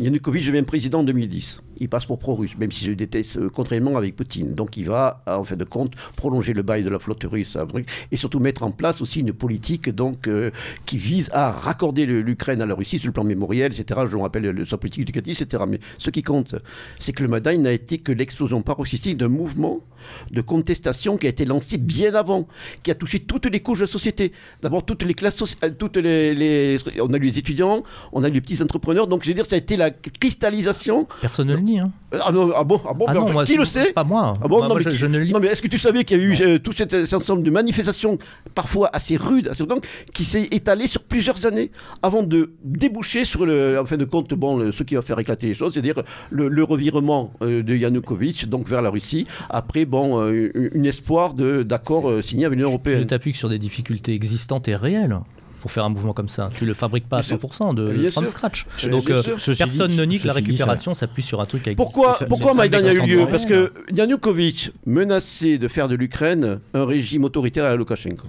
Ça, ça semble pas, ceci dit, euh, si je peux me permettre. Et, alors, il faut voir les. Ça, semble pas complètement euh, délirant, eu égard au, nombre de soulèvements comme ça populaires, réels ou pas, d'ailleurs, qu'on a vu à travers l'histoire. En 2014, on n'est on est pas si loin après les printemps arabes et ça semble pas complètement délirant, fantaisiste et complotiste, euh, comme tu peux le dire, que, que, d'imaginer que sur un terrain aussi stratégique, à minima, euh, comme l'Ukraine, il y ait une des puissances étrangères ah, au pif occidental qui, qui profite à minima. il y a une double ingérence. Une ingérence russe et une ingérence occidentale. Mais je veux dire, si le terrain n'était pas déjà préparé, s'il n'y a pas un substrat qui, en fait de compte, menace, euh, vise à être instrumentalisé de part et d'autre, il n'y aurait rien. Non, mais personne, ce que je veux dire, c'est que c'est pas, personne ne nie ici euh, l'existence réelle de, de, l'Ukraine hein, et du peuple ukrainien et de la nation ukrainienne. Personne, ne, fait, personne, non, mais personne ne fait ce Il y avait un contentieux historique identitaire qui a joué dans le déclenchement de ces événements. Malgré tout, sur Maïdan, si, on peut concevoir. S'il n'y avait pas eu ce contentieux, ça ne serait pas arrivé, ça n'aurait pas pris les proportions que ça a pu prendre. Je rappelle aussi une, dernière chose Révolution Orange 2004, Maïdan 2014. Là, on revient à l'histoire du Donbass. Euh, lorsque la Révolution Orange se fait, il y a des frémissements dans le Donbass et dans le sud-est avec. Euh, des petites manifestations. je me rappelle, il y avait eu une grande conférence où on proclamait une république de, les de Donetsk ça, ça, correspond à une réalité historique, une brève république soviétique qui a eu lieu qui a duré un an entre 1918 et 1919 dans cette région-là. Ça n'a pas, ça n'a pas duré. Ça a été un feu de paille. Pourquoi? Parce que les Russes ne sont pas intervenus, que Poutine est resté l'arme au pied. Il a eu raison, ce là Pourquoi il a eu raison? Parce que là aussi, ce que je dis toujours, on s'est affolé en 2014. Ouais, les Ukrainiens vont nous chasser Sébastopol, chasser Crimée, on va, ils vont intégrer l'OTAN tout de suite. Mais pour, celui qui est un observateur régulier, comme je pense un petit peu l'être de la vie politique ukrainienne régulière, quand on voit le maras de la vie politique ukrainienne, quand on voit ces querelles de cours d'école, ces députés se battre dans, le bord et surtout les disputes qui ont pu avoir lieu, moi je ne croyais pas je, n'ai jamais cru que l'Ukraine aurait pu adhérer à l'OTAN à court, à moyen terme, après euh, l'insurrection du Maïdan. Là, on s'est fait un film, on s'est affolé. On s'est affolé à la fois parce que ça a arrangé un peu de s'affoler, et à la fois parce qu'on s'est dit, il y a une opportunité à saisir. Bah, tu sais, quand, euh, quand, les, quand les négociations... Ça ne s'est pas fait avec Yushchenko. Yushchenko, oui, mais avec Yushchenko, sa femme était membre avait travaillé pour le département d'État. Tu avais aussi des éléments étrangers occidentaux qui étaient dans son gouvernement. Euh, Ils sont pas rentrés euh, quand, les négociations continuent officiellement euh, du côté de l'OTAN, comment ne pas euh, penser qu'elles peuvent aboutir un jour. Les négociations continuent à la Turquie. Mais, attends, je, je t'ai répété tout à l'heure que tu avais un veto. La Turquie est déjà dans l'OTAN. Tu avais un vote. Non, mais tu avais un veto en 2008. Il y avait eh ben, veto. Alors faut, faut pas, faut pas que il faut pas avoir des déclarations de Kamala Harris qui dit c'est génial, on va. Ah, bien sûr, oui, c'est des déclarations. Et les Russes ont aussi des déclarations depuis des siècles. on n'a pas déclenché la guerre, la Russie. Il faut arrêter aussi. T'as as quand même la, vice-présidente américaine qui se pointe euh, avant le déclenchement des opérations de, la guerre, alors de la guerre, et qui dit euh, en gros l'Ukraine a vocation, on se félicite euh, des, de la demande de l'Ukraine d'entrer dans l'OTAN, dans l'Union de, de, tout. C'est de la pure provocation. Alors là, on va dire c'est de la provocation voulue, comme on en parlait. Hein, bien sûr, on va y venir tout à l'heure. Je, je spoil pas. Parce que c'est notre troisième épisode. Mais je vais pas spoiler. Mais ce que je veux dire, c'est que voilà, Pascal. Oui, mais je, un, je ne nie pas personne ici ne nie qu'il y a un peuple ukrainien, mais bon, il y a aussi des, il y a aussi des russophones. Ok. Deux, on ne peut pas nier. les, russophones sont ukrainiens. Non, mais attends. Rien que tes éléments de langage trahissent, en de compte, bon, mais des clichés que tu continues à avoir. Faut... Mais oui. Les russophones sont le, ukrainiens. Le problème, si je puis le, le, le, ce sont des ukrainiens, Rouba, vas-y, vas-y. Laisse terminer Rouba. Deux, il y, a quand même, euh, oui, il y a ingérence étrangère euh, dans le Maïdan c'est aussi indéniable. Oui, il y a des, des, des, ingérences, bien des ingérences comme occidentales, d'accord. D'accord. Il y a des, il y a des ingérences. mais à peu près tout le monde y a voulu, il faut, voilà. on est à un moment, les Européens, les. il n'y a pas eu un règlement euh, euh, ukraino-ukrainien dans cette affaire? Comment un règlement ukrainien bah, En fait, euh, il y aurait pas eu, il y a eu des ingérences étrangères avouées, reconnues. Oui, D'accord. Et, ben voilà. Donc, et après ça veut dire que tu y a une menace qui s'approche. Moi, je, sais de mettre du côté euh, euh, vision russe. Mais, c'est une affaire intérieure C'est une menace qui. C'est une menace. C'est une affaire intérieure. Est-ce que et ça a été voulu de faire en sorte que les gars se sentent menacés. Qu'est-ce que tu as comme élément pour ça? Après, ah, après, euh, même. Euh, non, Pascal, il y a les négociations avec l'OTAN. Mais non, il n'y a pas de négociations avec l'OTAN en 2013. S'il te plaît. Au contraire. Un peu de discipline, merci. Euh, je comprends tout à fait ton, ton discours, Rouba, au sens où tu dis effectivement, ça rapproche le Limes. Hein On est bien d'accord. Maintenant, j'entends aussi Pascal qui dit, mais en fait, finalement, c'est une problématique sur un État souverain qui est secoué par des ingérences extérieures. Mais j'essaie aussi de me placer du point de vue ukrainien en me disant, voilà, je suis français, il y a des soucis chez nous avec des révolutions qui peuvent être téléguidées par les Chinois, par exemple. Euh, Est-ce que je vais trouver normal que tous les gens viennent fourrer leur nez chez moi pour régler le conflit suivant, qui s'ensuit, ou même les menées de, enfin, les révolutions de palais qui s'en suivent euh, Je ne sais pas si je prendrais très bien le fait que des gens décident ce que je dois devenir euh, derrière. C'est d'ailleurs des gens partis ce qu'ils font, parce que pour être honnête, on en est en souveraineté limitée. Euh, ce Maïdan non réglé produit après, effectivement, il faut quand même aussi le reconnaître, c'est un moment qui va permettre à tout ce qui peut être vrai ou légendaire de s'inscrire autour de, du, de, la, de, la, de la narration de l'Ukraine. C'est-à-dire que je pense, si tu peux me permettre, je pense qu'à partir de ce moment-là, les Ukrainiens eux-mêmes n'arrivent plus à expliquer au monde. Et d'ailleurs, je crois pas que ça intéresse le monde. Ce qu'ils sont réellement. Et je crois qu'à partir de ce moment-là, tout le monde commence à broder le récit qui lui intéresse. Euh, ce qu'ils sont réellement, non, le travail a commencé à être fait euh, dès 2005. J'en témoigne, je le vois notamment par rapport au Ce que je veux dire par là. La, communication qui était faite justement sur bon, le, le, nouveau schéma historique ukrainien, identitaire, elle a été, il a été fait ce travail. Même non, si, je ne te parle pas de ça, je ne te parle pas de l'effectivité de ce travail, je te parle de l'audition de ce travail à ah, l'étranger. Ah, Pour être très honnête, si on n'allait pas chercher l'information sur ce que ah, bah devenait l'Ukraine, on ne l'a trouvé euh, que difficilement parce que ça n'intéressait personne. Alors, ni les Occidentaux, ni les Russes. Personne n'avait n'écoutait et n'avait envie d'entendre ce que les Ukrainiens avaient à dire sur eux-mêmes. Je voudrais rappeler. Et je voudrais terminer. c'est à partir de ce moment-là qu'à mon avis, chacun des camps a construit le récit extérieur du peuple ukrainien qu'on entend, à mon avis, encore aujourd'hui, qui est délétère, avec des gens qui disent les Ukrainiens, c'est les Russes. Ou euh, euh, les Ukrainiens, euh, ce sont les Européens, moyennant le fait que, en fait, c'est une espèce d'ancienne province de, des, des, Allemands, quoi. En gros, non, non, non, là, là, là, tu caricatures. Alors, Alors non, je ne je suis désolé, Pascal.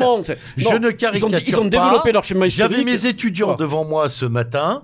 Je leur ai posé la question. Non, mais les Allemands. Oui, voilà, parce, que, économiquement, moi j'ai des étudiants en commerce, ils te disent bon bah c'est euh, l'est, c'est l'arrière-cour économique de l'Allemagne. Voilà, pour eux ça n'a aucune ah, bah identité. Voilà, ça c'est autre chose. mais, comprenez ce que je veux dire C'est-à-dire que quand j'ai demandé quels étaient les éléments, les éléments issus de, euh, ethniques, identitaires, culturels, politiques, civiques de la de la construction ukrainienne avant d'entamer mon cours, puisque c'est un cours sur euh, l'analyse de l'actualité euh, politique et économique. Donc euh, on avait du boulot pour démarrer. Impossible, ils n'avaient pas de réponse. Alors j'ai fait le test sur la Pologne, c'était à peu près pareil. Hein. Pour être très honnête, ils savent pas ce que c'est qu'un Polonais, euh, c'est tout près des Russes, quoi, en gros. Mais c'est intéressant parce qu'en même temps c'est un baromètre.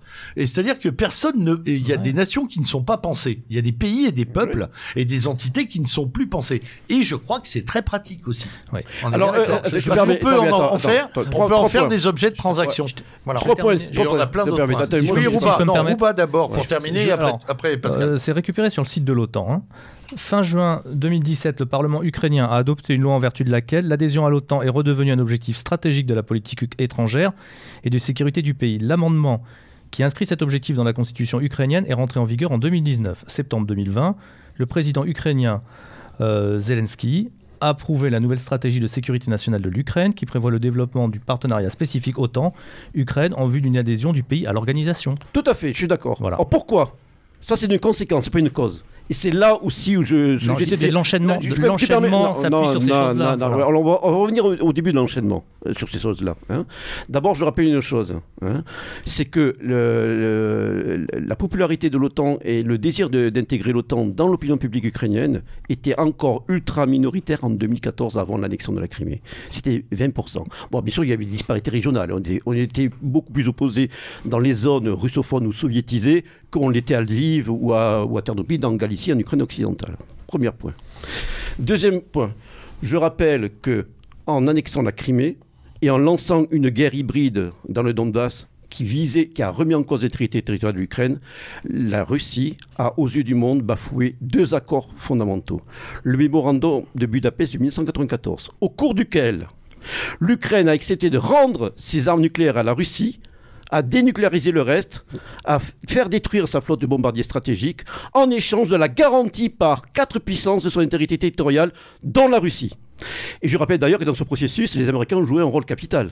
C'est-à-dire que c'est eux qui ont financé la dénucléarisation du pays, notamment avec, euh, en finançant la destruction des bombardiers stratégiques Tu-160 Blackjack et Tu-22 M3 Backfire jusqu'en 2004 sur Yushchenko, président pourtant occidental.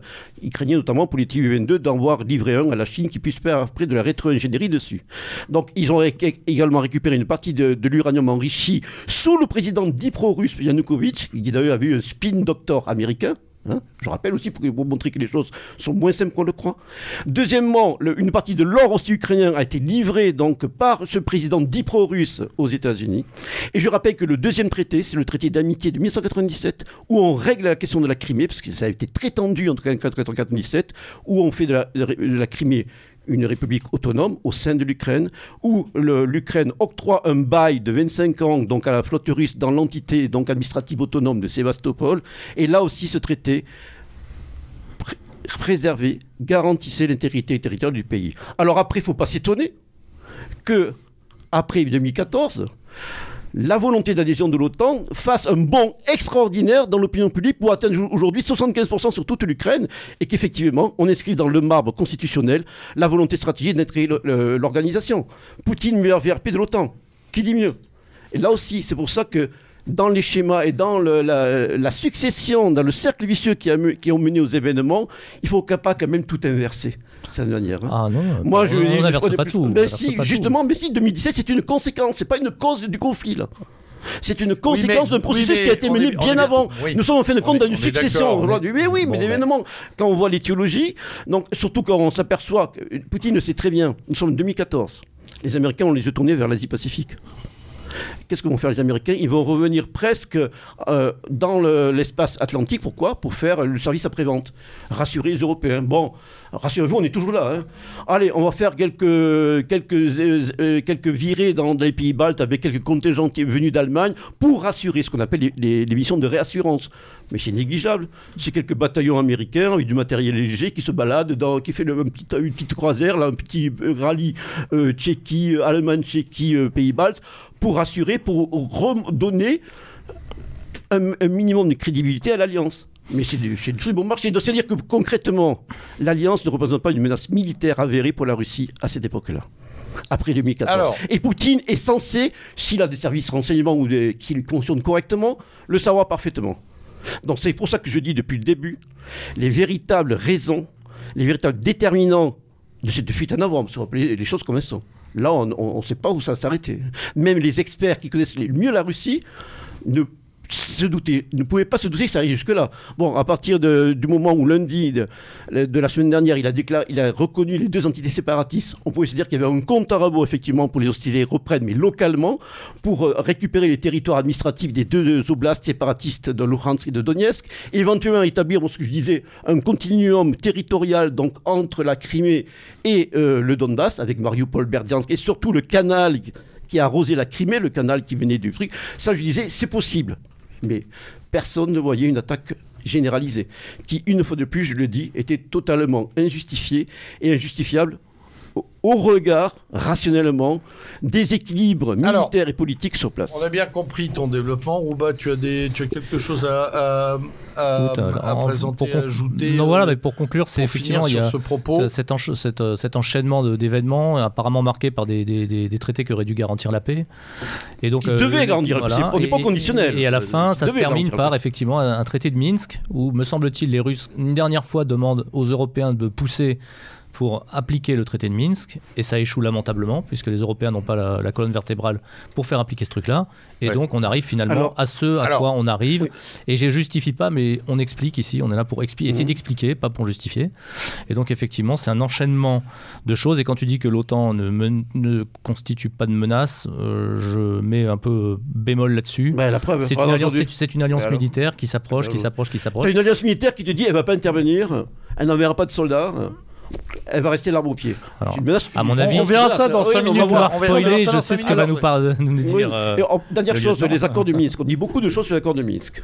Et là, je crois que. Alors, moi, j'aimerais, avant les accords de Minsk, si vous le voulez, qu'on repasse un petit peu. On parle du Donbass, on n'arrête pas de passer dessus. Vous savez que c'est une question qui déchire nos milieux depuis longtemps. Euh, vous savez que quand euh, les les combats ont commencé dans cette région, euh, les prises euh, de position ont été tout aussi passionnées que depuis une semaine, euh, et les déchirements de lecture ont été tout aussi passionnés. Et d'ailleurs, on voit comme une un leitmotiv depuis quelques jours revenir ces massacres d'un côté ou de l'autre à propos du Donbass comme des justifications pré-ante, post-guerre et intervention. Donc j'aimerais qu'on revienne sur cette affaire du Donbass euh, d'abord euh, euh, en disant que, et je pense ne pas me tromper, je parle sous votre contrôle messieurs, mais que de chiffres exacts sur ces affaires-là, on a un peu de mal à en avoir. On a des comptabilités plus ou moins correctes, mais on n'est pas là pour se battre sur des chiffres. On est là pour dire simplement qu'il y a, j'ai l'impression que beaucoup de gens ont oublié que pendant 8 ans il y a eu une guerre. Hein. 14 Parce que justement, moi c'est ce que c'est ce que je n'arrête pas de dire. En totalité. À partir du moment où les gens ont posé les accords de Minsk, beaucoup d'entre nous, y compris dans nos milieux, ont pensé que l'affaire était cuite, hein, et n'ont pas regardé au quotidien ou hebdomadairement les comptabilités qui pouvaient être faites. Et tout, toutes les semaines, il y avait des bombardements, j'insiste, des deux côtés. Moi, je crois qu'ils étaient des deux côtés. En tout cas, j'ai regardé les cartes. Et il y avait des morts. On avait une guerre, certes de basse intensité, mais permanente ces dernières années. Je ne crois pas qu'elle se soit arrêtée plus de quelques semaines en termes militaires d'échange de, tirs. Alors, il y avait. Bon, il y a eu quelques périodes de calme, je veux bien le reconnaître. Là, j'ai simplifié, oui. C'était bon, pendant très longtemps, c'était des escarmouches, au mieux au mortier ou lance-grenade ça, fait, ça, fait des morts quand même. Ah, bien sûr, ça, fait des morts. le, sang. le sang n'a ah, jamais ben, été quoi que ce moi, soit. Je, moi, je, je, voyais un petit peu la comptabilité, en tout cas du côté ukrainien. Bon, ben, chaque semaine, c'était entre une demi-douzaine, voire une dizaine de victimes, ça dépendait des, des moments. Non, simplement, je crois qu'il faut revenir aussi à la genèse de cette affaire du Donbass. il y a plusieurs lectures qui sont bien sûr mises en place. Et une fois de plus à revenir à l'histoire. Pourquoi Poutine a visé le Donbass et non pas une autre région d'Ukraine? Il y a eu aussi les deux autres, mais pourquoi ça a réussi plus au Donbass qu'à Kharkiv ou à Odessa, par exemple?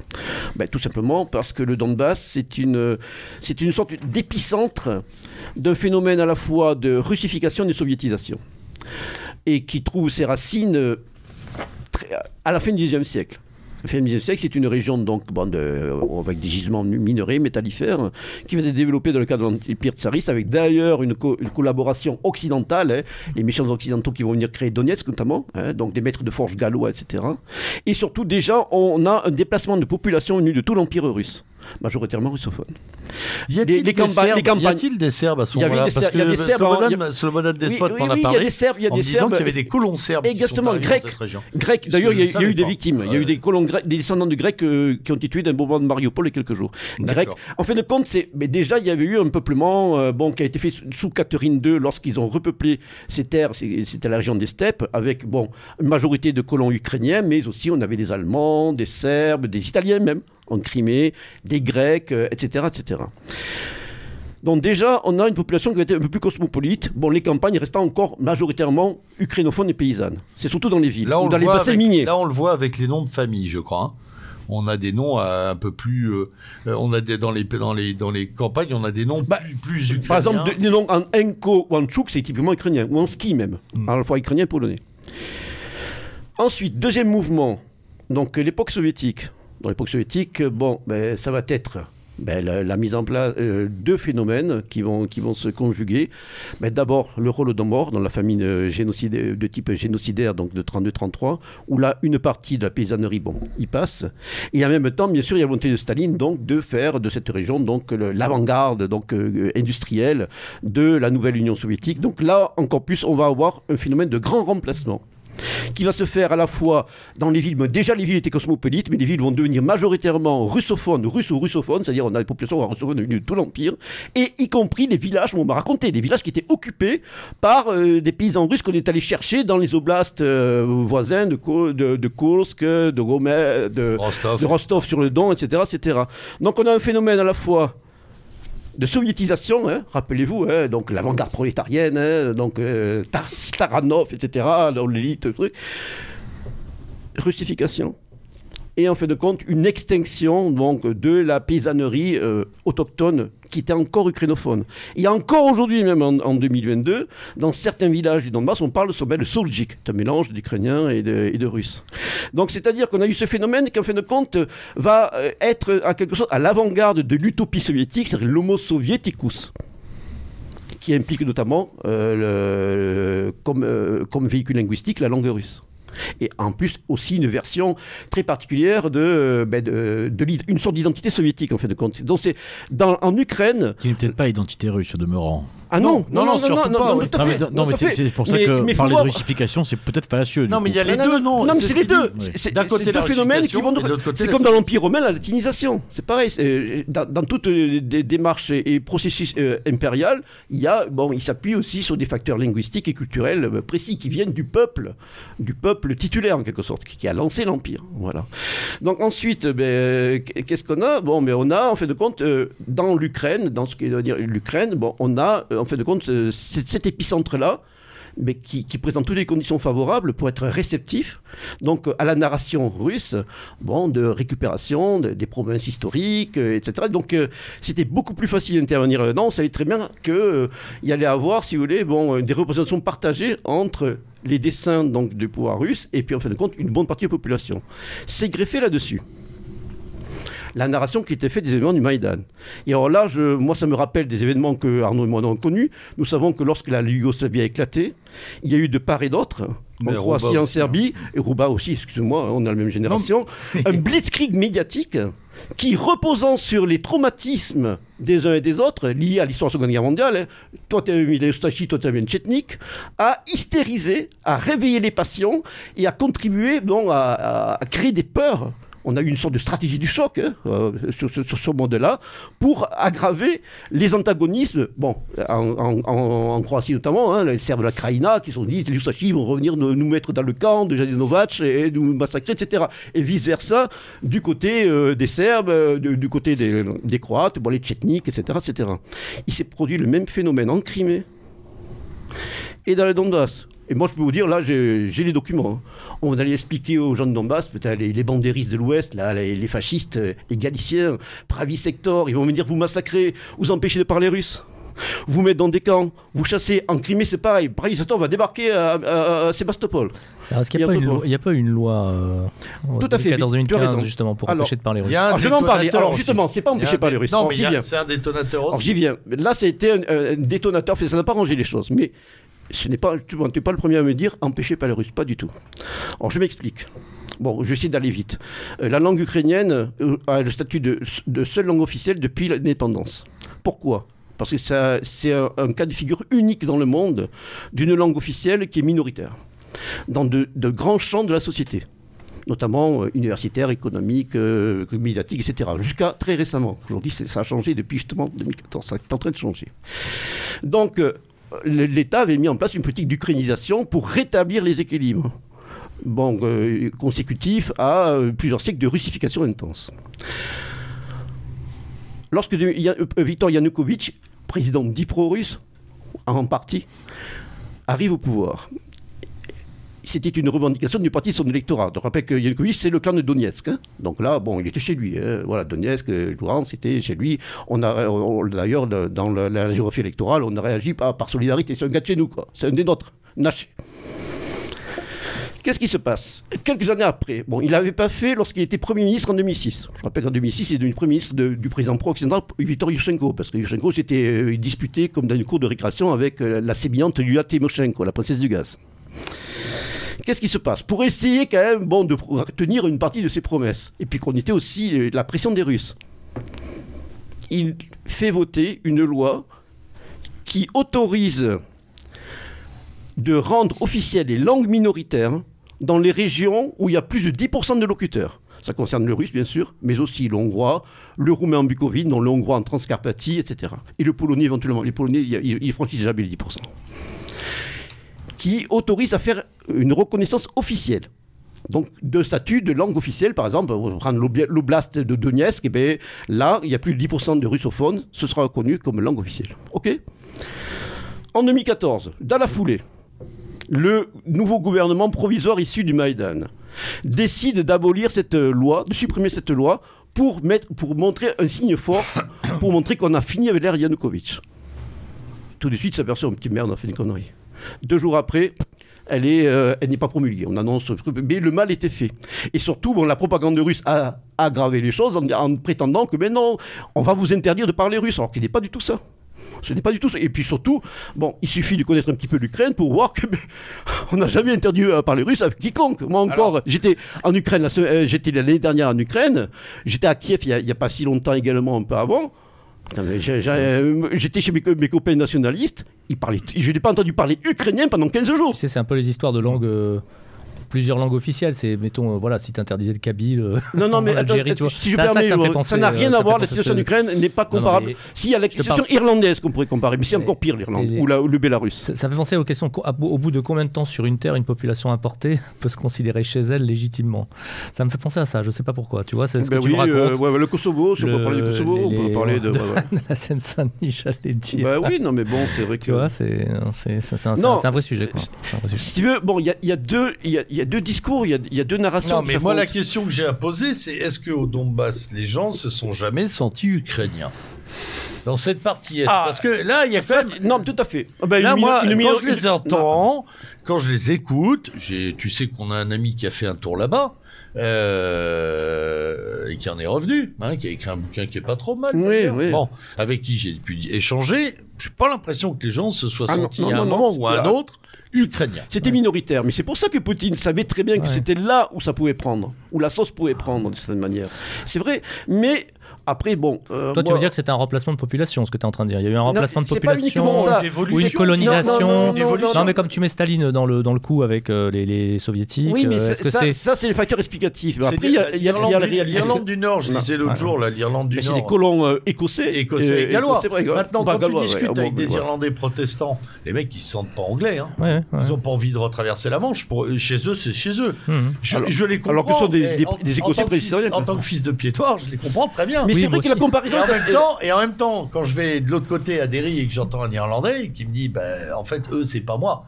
Je les, enfin, tu vois, c'est compliqué. C'est compliqué. Les... Moi, mais, moi, je les vois. La, la légitimité des gens sur une terre, c'est extrêmement compliqué. C'est terrible. Mais la comparaison est assez bonne hein, entre l'Ulster. Ah, mais moi, je la fais souvent pour mes mais étudiants moi, que, parce qu'ils comprennent rien sinon. Ce que je voudrais faire remarquer. Tu parles de la russification en trois vagues. Ils comprennent rien. Alors ce que, je, je veux faire remarquer, voilà, de certaine manière, c'est que il n'y aurait pas eu ce blitzkrieg médiatique a hystérisé une majorité de la population du Donbass. Et il n'y aurait pas eu surtout une intervention des forces spéciales russes sous couverture, proxies, etc., on n'en serait pas là. Le, Donbass serait resté intégré à l'Ukraine. Alors il aurait fallu faire euh, prendre le temps pour essayer d'expliquer les choses, que le Maïdan, c'est pas une jeune fasciste qui est de pouvoir, on ne va pas vous massacrer, on ne va pas vous être par les Russes. Et ça serait un petit peu tassé, comme ça s'est tassé à Kharkiv, comme ça s'est tassé à, Odessa, comme ça s'est tassé à Zaporizhia, comme ça s'est tassé à Dnipropetrovsk, comme ça s'est tassé à Kremenchuk, etc. C'est ça que je reproche moi vraiment On a foutu, on a créé, on a déclenché un conflit qui pour moi n'avait pas de justification. Et Poutine aurait dû le savoir, parce que Poutine a, vu que le fiasco qui a été celui de la révolution orange. Et il savait très bien, il connaît un petit peu, il est censé connaître un petit peu comment se passe le jeu politique ukrainien où on a des gens bon, qui se tapent euh, sur Ils sont pas bons, il faut être très honnête. Qui, jouent des stratégies claniques, oligarchiques, etc., mais qui n'ont pas le sens de l'État, et que ça, ça, ne n'aurait pas abouti d'abord à vraiment une coupure de, définitive, parce qu'aujourd'hui je pense qu'on est pratiquement définitive, on est pratiquement de génération de couper euh, l'Ukraine de ce que Poutine a voulu mettre en place, le fameux Ruski Mir, le monde russe. Voilà, c'est terminé, il faut pas en parler. Hein. Moi je vois mes copains, moi j'ai des copains, moi j'ai un copain qui est marié à sa femme. Je crois que c'est foutu. Non mais attends, moi j'ai un copain qui a, qui a, qui une catastrophe avec une femme sa jeune femme vient du Donbass. Elle vient de Luhansk. toute sa famille. Aujourd'hui, je veux dire, il s'est même fait engueuler par sa belle famille parce qu'il parlait russe. Et là, je crois être en train d'accoucher. Ils sont à 40 heures d'attente à la frontière polonaise. Et heureusement qu'ils ont des cousins à Radom en, Pologne. Il ne faut pas leur parler des, Russes. Faut pas, malheureusement, même mon, copain m'a dit on va passer l'Ukrainien. Moi, je lui avais dit vous allez avoir une petite fille, elle aura quoi comme langue maternelle? Ouais, mais tu comprends, mais vos parents, j'ai peur qu'elle fasse des fautes après. Que... Il est parti pour, pour, lui, pour lui enseigner le russe comme langue maternelle. Et, ça, j'en ai entendu plein. Il s'est terminé. Ah non. Là, malheureusement, et, moi, je, le je suis le premier à le déplorer. Je suis le premier à le déplorer. Je veux dire, là, malheureusement, l'amour qu'avaient encore des Ukrainiens mais pour la culture russe, même euh, toutes ces familles mixtes, il y a 20% de familles mixtes en Ukraine. Là, c'est des familles entières qui se déchirent déjà depuis longtemps. Mais là, c'est terminé. Poutine restera dans l'histoire comme celui qui a coupé définitivement, en tout cas pour plusieurs générations, l'Ukraine ben, d'un empire, d'un peuple qui était assez proche, malgré tout, malgré une histoire difficile, malgré une histoire parfois douloureuse. Bon, ça avait créé des proximités, euh, des alliances, bon, mais qui étaient réelles.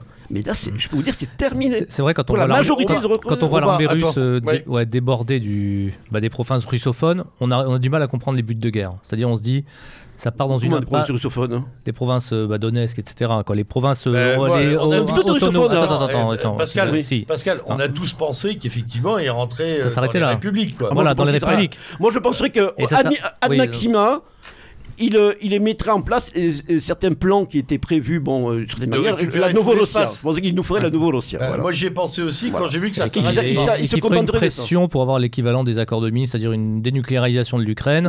une, tu vois, et, tu vois là, aussi. Non, mais attends. Non, mais tu sais pas. L'Ukraine n'est pas nucléaire. Non, mais tu comprends bien ce que je veux dire. Tu as bien compris ce que je veux dire.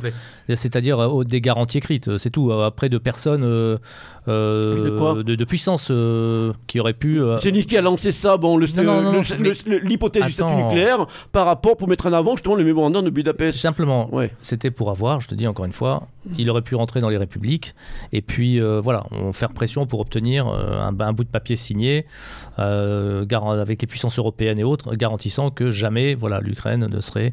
Et puis effectivement une fédération, quelque chose. Voilà. Et, ah, dès lors que ça sort de ça, dès lors que ça sort de ce cadre, effectivement les, buts de guerre deviennent compliqués à, comprendre et c'est très dur à percevoir. Mais tu sais, tu as lâché un mot qui est intéressant sur lequel il est intéressant de revenir, si tu permets. Le mot fédération. Et ça, c'est aussi un des éléments qui ont été inclus dans les deux accords de Minsk. Alors, Arnaud me le connaît et je crois que nous sommes majoritaires donc à Méridien Zéro. Nous sommes des, partisans convaincus des Patrick Charnel, d'un modèle impérial fédéral donc pour notre grande Europe. Moi, il n'y a pas plus fédéraliste que moi. Europe, Alors pour te faire suer, parce que j'aime bien le drapeau du ah. Sud, confédéré, moi, confédéral, moi. oui, ou fédéral, confédéral. Le problème, c'est que les mots ne se plaquent pas sur les mêmes réalités que l'on soit en Occident, hein, que ce soit la Suisse, l'Autriche ou la République fédérale allemande pour reprendre ces exemples, et ce qu'on entend par fédération dans ce qui se fait généralement dans l'espace soviétique. D'abord, la fédération, la fédération de Russie n'est plus véritablement une véritable fédération. Elle s'est vachement centralisée dans une sorte de, logique jacobine. On l'a vu notamment lorsqu'on a supprimé l'élection des gouverneurs euh, des, entités, euh, différentes entités russes, que ce soit les oblasts ou d'autres entités, premièrement. Deuxièmement, cette idée de fédération, bon, elle a déjà été agitée dans le cadre de la Géorgie. Euh, il y a eu aussi le cas de la Transnistrie, donc en Moldavie. C'est pensé lorsque, lorsque ce sont les, Russes qui mettent en avant cette solution, pseudo-solution, dans le cas de traités, bon, dans les circonstances que l'on sait, hein, après en général des hostilités, que c'était Transnistrie, euh, Aprasie, euh, Ossétie du Sud, donc Géorgie, etc., c'est à les arrière-pensées d'entretenir un cheval de Troie permanent au sein d'un pays qu'on ne veut pas être en capacité d'assurer une pleine souveraineté et d'assumer à la fois ses choix intérieurs et extérieurs. Pas uniquement extérieurs. C'est-à-dire là, bon, la première idée, c'est ne pas adhérer à l'OTAN. Mais c'est là carrément, bon, c'est totalement inacceptable et je pense que tu serais d'accord, si tu étais ukrainien ou même, etc., tu, tu n'accepterais jamais un traité comme ça qui, en fin de compte, empêcherait serait euh, une manière d'empêcher en permanence ton, ton pays d'accéder à la véritable souveraineté. Moi, je te dis, c'est inacceptable. Sauf, sauf C'était inacceptable. Je vois toujours une sorte de. comme on est russe, que la véritable souveraineté n'a pas la même résonance. Oui, mais pour les Russes, l'État ukrainien n'existe pas. C'est ça le problème. Pour les Russes, l'État ukrainien n'a aucune légitimité à exister. À partir de là, bon, tout est permis. Tu vois, moi, je pense Et après, Beluga, tu voulais dire quelque chose aussi chouette, non Je vois toujours l'exemple de la. Voilà, une espèce, une espèce de simili-Belgique. Voilà, il y a des Wallons qu'on aurait pu considérer comme français il y a longtemps, mais bon, on renonce. C'est des je, vais non, il pensait, tu sais. une sorte de, une sorte de, une sorte de Belgique. Voilà, bah, la Belgique, il y a, y a sais qu'on a toujours des plans d'absorption de, la Wallonie. Oui, j'imagine que les, les militaires. Euh, non, non, pas du tout. Non. Ce sont des plans qui En cas d'éclatement, oui. Mais on le revendique. Il y avait des essais qui avaient fait développer le général de Gaulle mmh. initialement en disant si jamais ça pète, qu'est-ce qu'on en fait? Ah, Et il y a trois plans euh, prévus pour savoir ce qu'on en fait. Mais je pense que les Néerlandais ont renoncé à s'allier avec les néerlandophones belges. Les Français, enfin, on mettra jamais de ah, pression pour avoir ça. Euh, non mais ils voulaient aller vers les Hollandais, mais ils les trouvent tellement dépravés maintenant. Il faut être honnête. Hein, non, mais il n'y a, pas, a pas de plan d'État. Je pense pas que les États ont des plans et des revendications pour récupérer ce bout-là. Bon, ok, c'est coupé, c'est fini. je suis pas sûr que ce soit un cadeau pour nous. Oui, oui, mais c'est des francophones. Bon, voilà, c'est des francophones. On a renoncé à faire la plus grande France francophone. Et puis, je pense que pour, euh, pour la côté, euh, côté Ukraine, donc euh, si on fait de la réelle politique et malheureusement en sacrifiant peut-être voilà beaucoup de sentiments et autres, voilà. voilà à l'époque, on, ne voulait pas mourir pour Gdansk. Non, non, mais là, on ce que je veux dire, c'est que Aujourd'hui, demain, je pense, si on voulait effectivement, si tout le monde se mettait autour de la table et disait, bah oui, effectivement, l'Ukraine serait euh, fédérale, et c'est effectivement, ça, ça heurterait beaucoup. Ça, ça heurterait beaucoup d'Ukrainiens et autres. Ce serait, voilà, ce serait une action de réelle politique euh, internationale qui permettrait d'éviter que, euh, effectivement, la Russie pète les plombs ou que d'autres de l'autre côté pètent les plombs. Trop je, voilà. je, te rejoins. C'est trop tard. c'est un peu tard. C'est tard, oui et non. De toute façon, il faut bien se dire qu'un jour ou l'autre, il faudra que tout le monde se mette autour d'une table de négociation.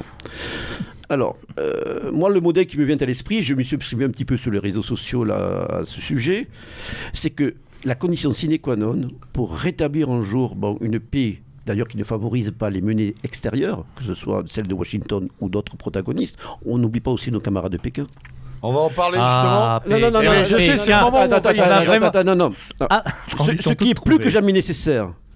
Et là, je prends comme élément de comparaison ben, quelque chose qui nous parle, hein, c'est le traité de paix franco-allemand de 62.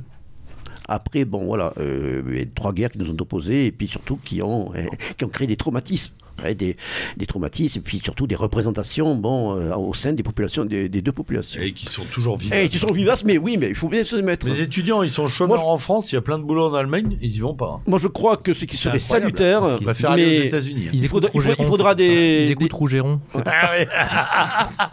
ce qui, non, ce qui, serait, ce qui serait salutaire dans le cadre, bah, dans, pour l'intérêt de la grande Europe, nous l'on voir advenir, c'est un véritable traité de paix entre Russes et Ukrainiens, mais un traité de paix qui aille très loin. Je dis bien de paix, le mot je l'emploie à dessein. C'est-à-dire que dans ce traité soit reconnu fort, euh, mais, euh, vigoureusement, surtout de la, part de la partie russe, parce que la partie ukrainienne n'a jamais remis en, cause l'existence légitime de, la, de la Fédération russe comme État souverain, et qui a sa propre culture, sa propre tradition, sa propre euh, histoire, que les Russes fassent de même. Et une fois pour toutes.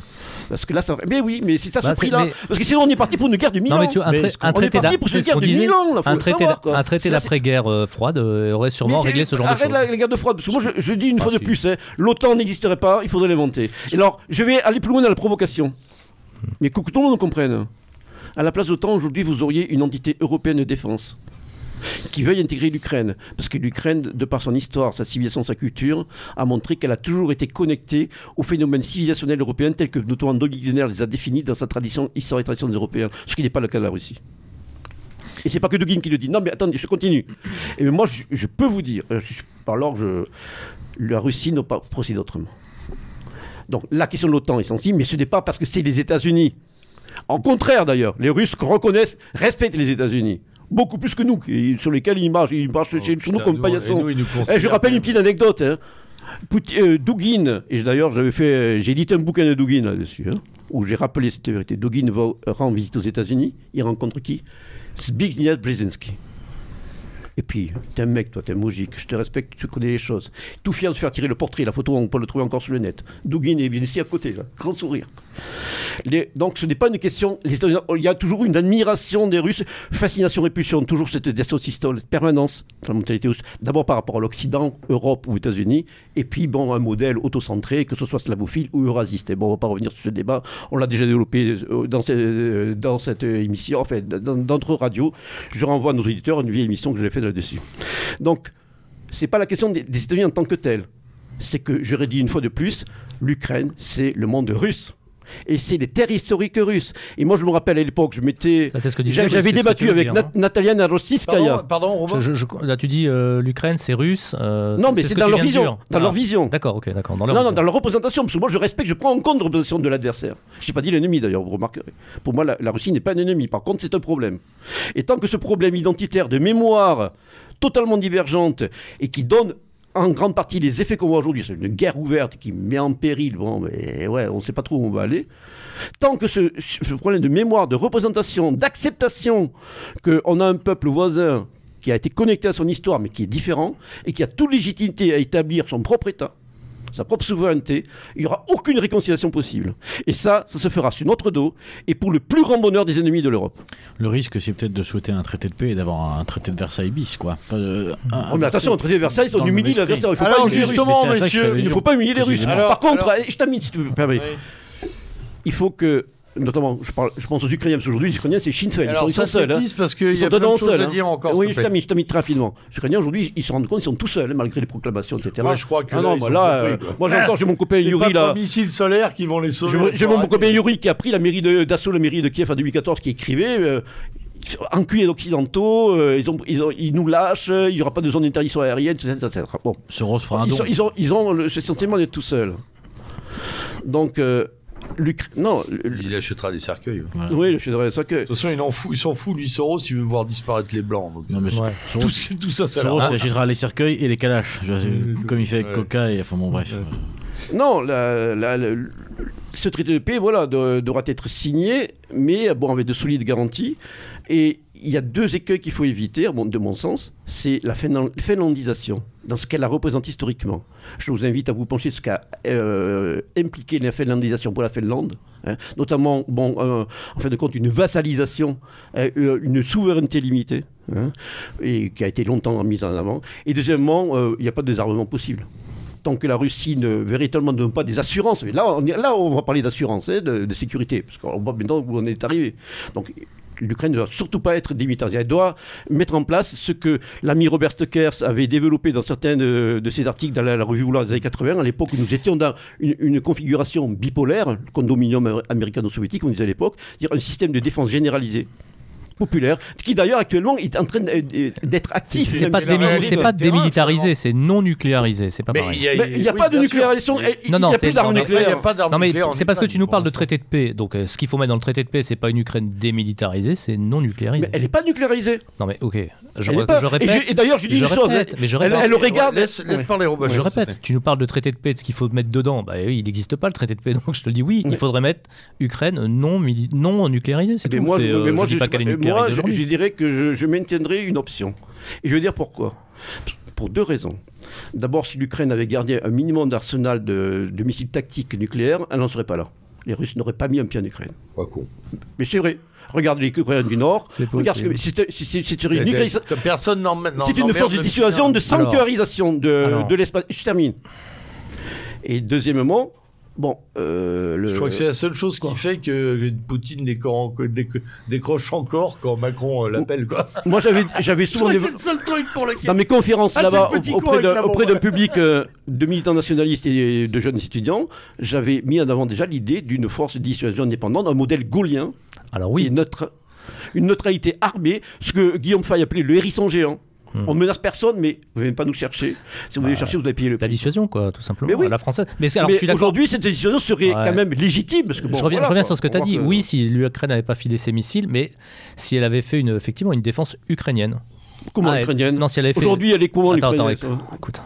Euh, si, Donc, tu, tu, parlais des missiles ukrainiens et qu'ils auraient mieux fait de ne pas les rendre, leurs missiles nucléaires, euh, après la chute de l'IRSS. Oui si effectivement, et ça, aurait empêché sûrement les Russes de venir, et ça aurait été bien si ça avait été une défense ukrainienne. Mais là, c'est trop, je pense que c'est trop tard pour avoir une défense euh, nucléaire ukrainienne. Ce que redoutent les Russes aujourd'hui, c'est que ce soit des missiles avec le bouton rouge euh, à Washington. Ils redoutent rien du tout. Ils redoutent rien du tout. Les Russes, c'est aujourd'hui quel, est, le risque aujourd'hui En tout cas, là, et, je voudrais qu'on y vienne, messieurs, si vous me permettez, parce que sinon on va manquer de temps. Et c'est quand même un volet de l'émission euh, sur lequel j'aimerais qu'on se déploie. On a bien compris où on en était aujourd'hui, hélas je crois, parce que euh, notre point de vue de Français et d'Européens est quand même celui de souffrir à voir cette guerre se dérouler. C'est quand même un drame. C'est pas de la sensiblerie, hein. c'est vraiment un drame au sens civilisationnel et anthropologique du terme pour nous. On est déjà pas nombreux, mais si en plus on assiste à ce spectacle, qui d'ailleurs finit de nous tuer à l'étranger aussi en tant que civilisation, euh, on est, enfin voilà, enfin moi en tout cas, ça je pense qu'on est, on est véritablement préoccupé. Mais ce qui me préoccupe à l'étage au-dessus, dirais-je, c'est tout un tas de choses euh, qui ne collent pas. Alors, je ne suis pas complotiste, je ne l'ai jamais été. J'ai un neurone parano comme tout bon euh, nationaliste Juste ce qu'il faut. Juste ce qu'il faut, mais je le réveille régulièrement, je le nourris, il fait un peu de sport. C'est vital, c'est vital. voilà, on discute, il est toujours là. J'ai un souci depuis le début de cette séquence, c'est... Euh, alors, on va dire l'immobilisme tranquille de Biden. Mm. On, ne peut pas dire qu'il soit totalement immobile. Ça bouge, ça parle, ça mobilise, mais quand même. Euh, mais quand même, euh, es, bon, ok, t'es au Bemba en Ukraine, tu peux y aller. Hein. On avait dit la même chose à Saddam Hussein. On est à peu hein, près, on en est à peu près là. c'est quand même la première crise d'envergure, hein, euh, j'en parlais tout à l'heure, qui plus est sur notre sol, euh, pendant laquelle je vois un président partir en week-end. Américain, hein, je parle. Sans réunion extraordinaire d'état-major, de machin. Le mec, il prend l'hélico, il va dans son ranch, ou je sais pas ce qu'il a, on s'en fout. Et puis, et puis, et puis, et puis, et puis, alors, il y en a qui bougent, à la manière euh, du pangolin, euh, euh, du pangolin qui fait du kung-fu, c'est notre ami Xi Jinping et ses potes. Alors là, c'est un numéro d'équilibrisme absolument génial dont seuls les Chinois sont, les, sont capables. Je vous invite pour cela à aller regarder en langue anglaise sur le ministère des Affaires étrangères chinois les déclarations successives de positionnement. Ce sont des modèles du genre. Si un jour vous vous embêtez euh, à trouver des exemples de gens qui arrivent à dire tout et son contraire dans 50 lignes, eh bien allez-y, c'est là vous l'avez. Bon, oui, c'est pas une agression, mais c'est une guerre, c'est pas bien, mais en même temps ils ont le droit, mais ils ont le droit, mais c'est quand même une guerre. Euh, ça nous plaît pas, mais si vous voulez nous donner votre pognon, on est quand même content, etc. etc. Bon. Et là, on le sait depuis hier, euh, ils ont la ferme intention, parce qu'en fait, euh, les Chinois, quand ils vous disent qu'ils se verraient bien en médiateur, euh, c'est qu'en fait, ils ont la ferme intention de s'y positionner. J'en tire quelques lignes de prospective. Je me refuse à dire des conclusions parce que pour l'instant, nous pataugeons en groupe, chers camarades, sur le fait qu'on a au ad minima une discussion sino-américaine sur cette affaire peut-être en amont pour dire oula, ça va avoir lieu, qu'est-ce qu'on autorise et qu'est-ce qu'on interdit. Voire même, euh, comme certains le, poussent, euh, certains analystes le poussent, un dialogue tripartite euh, Russie, Chine, États-Unis. et alors là, on redécompose en deux morceaux. une partie qui pense que c'est un dialogue d'égal à égal, et une autre qui dit que la Russie a été invitée à une partie du gâteau, mais qu'elle n'a pas vu que dans le dos on redécoupait les parts. Voilà. Qu'est-ce que vous pensez de cela? Mes chers, mes chers euh, comparses. Et, euh... Comparse, quel vilain mot. Ouais, ouais, mais on, on... Allez, on va dire Pourquoi, pourquoi j'ai pris comparse? Pourquoi j'ai pris comparse? Parce que nous sommes en train de comploter là. Ah oui, oui. Ah oui, c'est ah Bon, mais faut pas le dire. dans ce cas, il faut pas le dire. Faut pas laisser l'entendre. Non, mais si, on peut. Bon, bref. Alors, chers euh, membres d'équipage du vaisseau Méridien Zéro, euh, qu'est-ce que quand je développe, une chose à laquelle je pense nous réfléchissons tous plus ou moins. Qu'est-ce que ça suggère? Et je vais commencer par toi, mon cher Rouba. Qu'est-ce que qu'est-ce que ça t'inspire tout ça? Bon, déjà, on va dire c'est euh, on a trois équations 20 inconnues. Donc on va pouvoir faire des scénarios. Euh, ouais, alors après, la prospective, ça finit, comme disait Michel euh, très vite en onanisme. voilà, donc, on se fait longuement plaisir. On va dire qu'à peu près tout est possible, avec en plus un scénario à 3, c'est-à-dire. Ah euh, Chaud Voilà. Ton cahier, après tout. Et donc. Méridien 0, 32-36. La, la, tri, la trifonctionnalité. Voilà. voilà donc. Tu cherches des soirées tripartites? En région parisienne? Ouais, ou à Moscou T'es plutôt OTAN ou Moscou C'est chinois ou chez moi Ça chauffe plus ouais. Alors on sait pas, effectivement. Est-ce que les Chinois veulent jouer la, finale seuls contre les Américains Ou est-ce qu'ils se disent qu'ils n'ont pas encore les reins pour se jouer la finale seuls contre les Américains Ils veulent euh, rester avec les Russes? Alors scénario, hein, il y a le scénario aussi, ils veulent éventuellement récupérer leur bout de Sibérie pour récupérer des matières premières, pour ensuite éventuellement se dire qu'ils peuvent faire une parité avec les Américains d'une manière ou d'une autre. Donc euh, on va dire à peu près tout est ouvert. Mm. Et euh, alors euh, on va faire des scénarios, on va dire bon alors mettons, ils trahissent les, ils trahissent les Russes, les Russes se retrouvent totalement affaiblis. Qu'est-ce qui se passe au Moyen-Orient? On va dire que le domino sino syrien finit par tomber, puis après peut-être le domino, domino iranien, et puis il n'y a plus de route de la soie, etc. etc. Mm. Donc effectivement c'est un peu la bouteille à l'encre. quel jeu ils jouent? Est-ce qu'ils veulent jouer vraiment un jeu d'indépendance? Parce qu'effectivement ils n'ont pas de pas assez de matières premières pour être en totale indépendance Est-ce qu'ils veulent dépendre des Russes pour ça? Est-ce qu'ils veulent des Russes faibles que eux seuls seraient prêts à aider face aux Américains pour effectivement bah, C'est ce qui est en train de se euh, décider quand même. parce que si, le conflit dure quelques semaines encore, ou mois, ou, même une guérilla larvée, ah, bah, etc. Euh, là, la Russie mange. Il faut des dollars. Il faut avoir des dollars. non, mais c'est 20 milliards jour. Hein, j'ai écouté. Euh, c'est à peu près, ça leur coûte 20 milliards de dollars par jour la guerre russe là. D'une part, et d'autre part, personne n'en veut plus du russe là. Euh, la Russie, personne. Alors, en surface en tout cas, parce qu'on sait très bien que le commerce ne s'arrête jamais totalement. Mais euh, en tout cas, hmm. il n'y a jamais eu autant de sanctions en 72. Euh, hmm. Enfin voilà, entre les trois premiers jours, c'était absolument ahurissant et ça continue. Donc c'est une Russie qui est euh, décrédibilisée ben, de toute façon pour très hmm. longtemps. C'est une catastrophe d'ailleurs. C'est une catastrophe. Bah, bon, déjà on remonte le mur. Et hein. d'abord aussi pour les Russes, il ne faut pas l'oublier. On remonte le mur déjà et d'une. Oui, première chose. Bien sûr. Et ensuite effectivement c'est après, il y a une espèce de relation symbiotique, on va dire, entre les Russes et les Chinois. Si les Chinois prennent les, hydrocarbures et le gaz russe, et les Russes n'auront plus grand monde pour à qui vendre leurs trucs. Mais bon, alors on parle que des Russes et des Chinois et des Américains, mais il y a aussi des choses intéressantes hein, à noter. C'est euh, la liste des pays qui n'ont pas forcément suivi l'ONU, qui se sont au moins abstenus sur les votes à l'ONU. Euh, alors, j'avais regardé récemment le Mexique. Est-ce qu'il y est, est-ce qu'il y est pas? Bon, il y a, le Cuba, Venezuela, Cuba. Bon, bah, mais qu'ils ont fait contre. Le Venezuela qui, est pas, qui a un peu modifié sa position aujourd'hui. Voilà. Et, les Indiens sont en, voie de le faire. Le Mexique, le Mexique, ils se tâtent, là, ils se tâtent, les Indiens. Le Mexique, ça a bougeoté. Donc, euh, y bon, la Syrie, ok, d'accord, l'Iran. Et il y avait quand même un certain nombre de pays qui euh, ont semblé mmh. vouloir râler un petit peu. Voilà, Mais bon, ça va pas. Mais, Ils rentreront dans le rang de cette manière. Voilà, dans une semaine ou deux, on y verra plus clair. Et effectivement, donc, alors le scénario chinois, en voilà un. enfin, bon, moi je crois que déjà, il faut. Alors attends, le scénario chinois, en voilà un. Je vais te donner la parole, Pascal.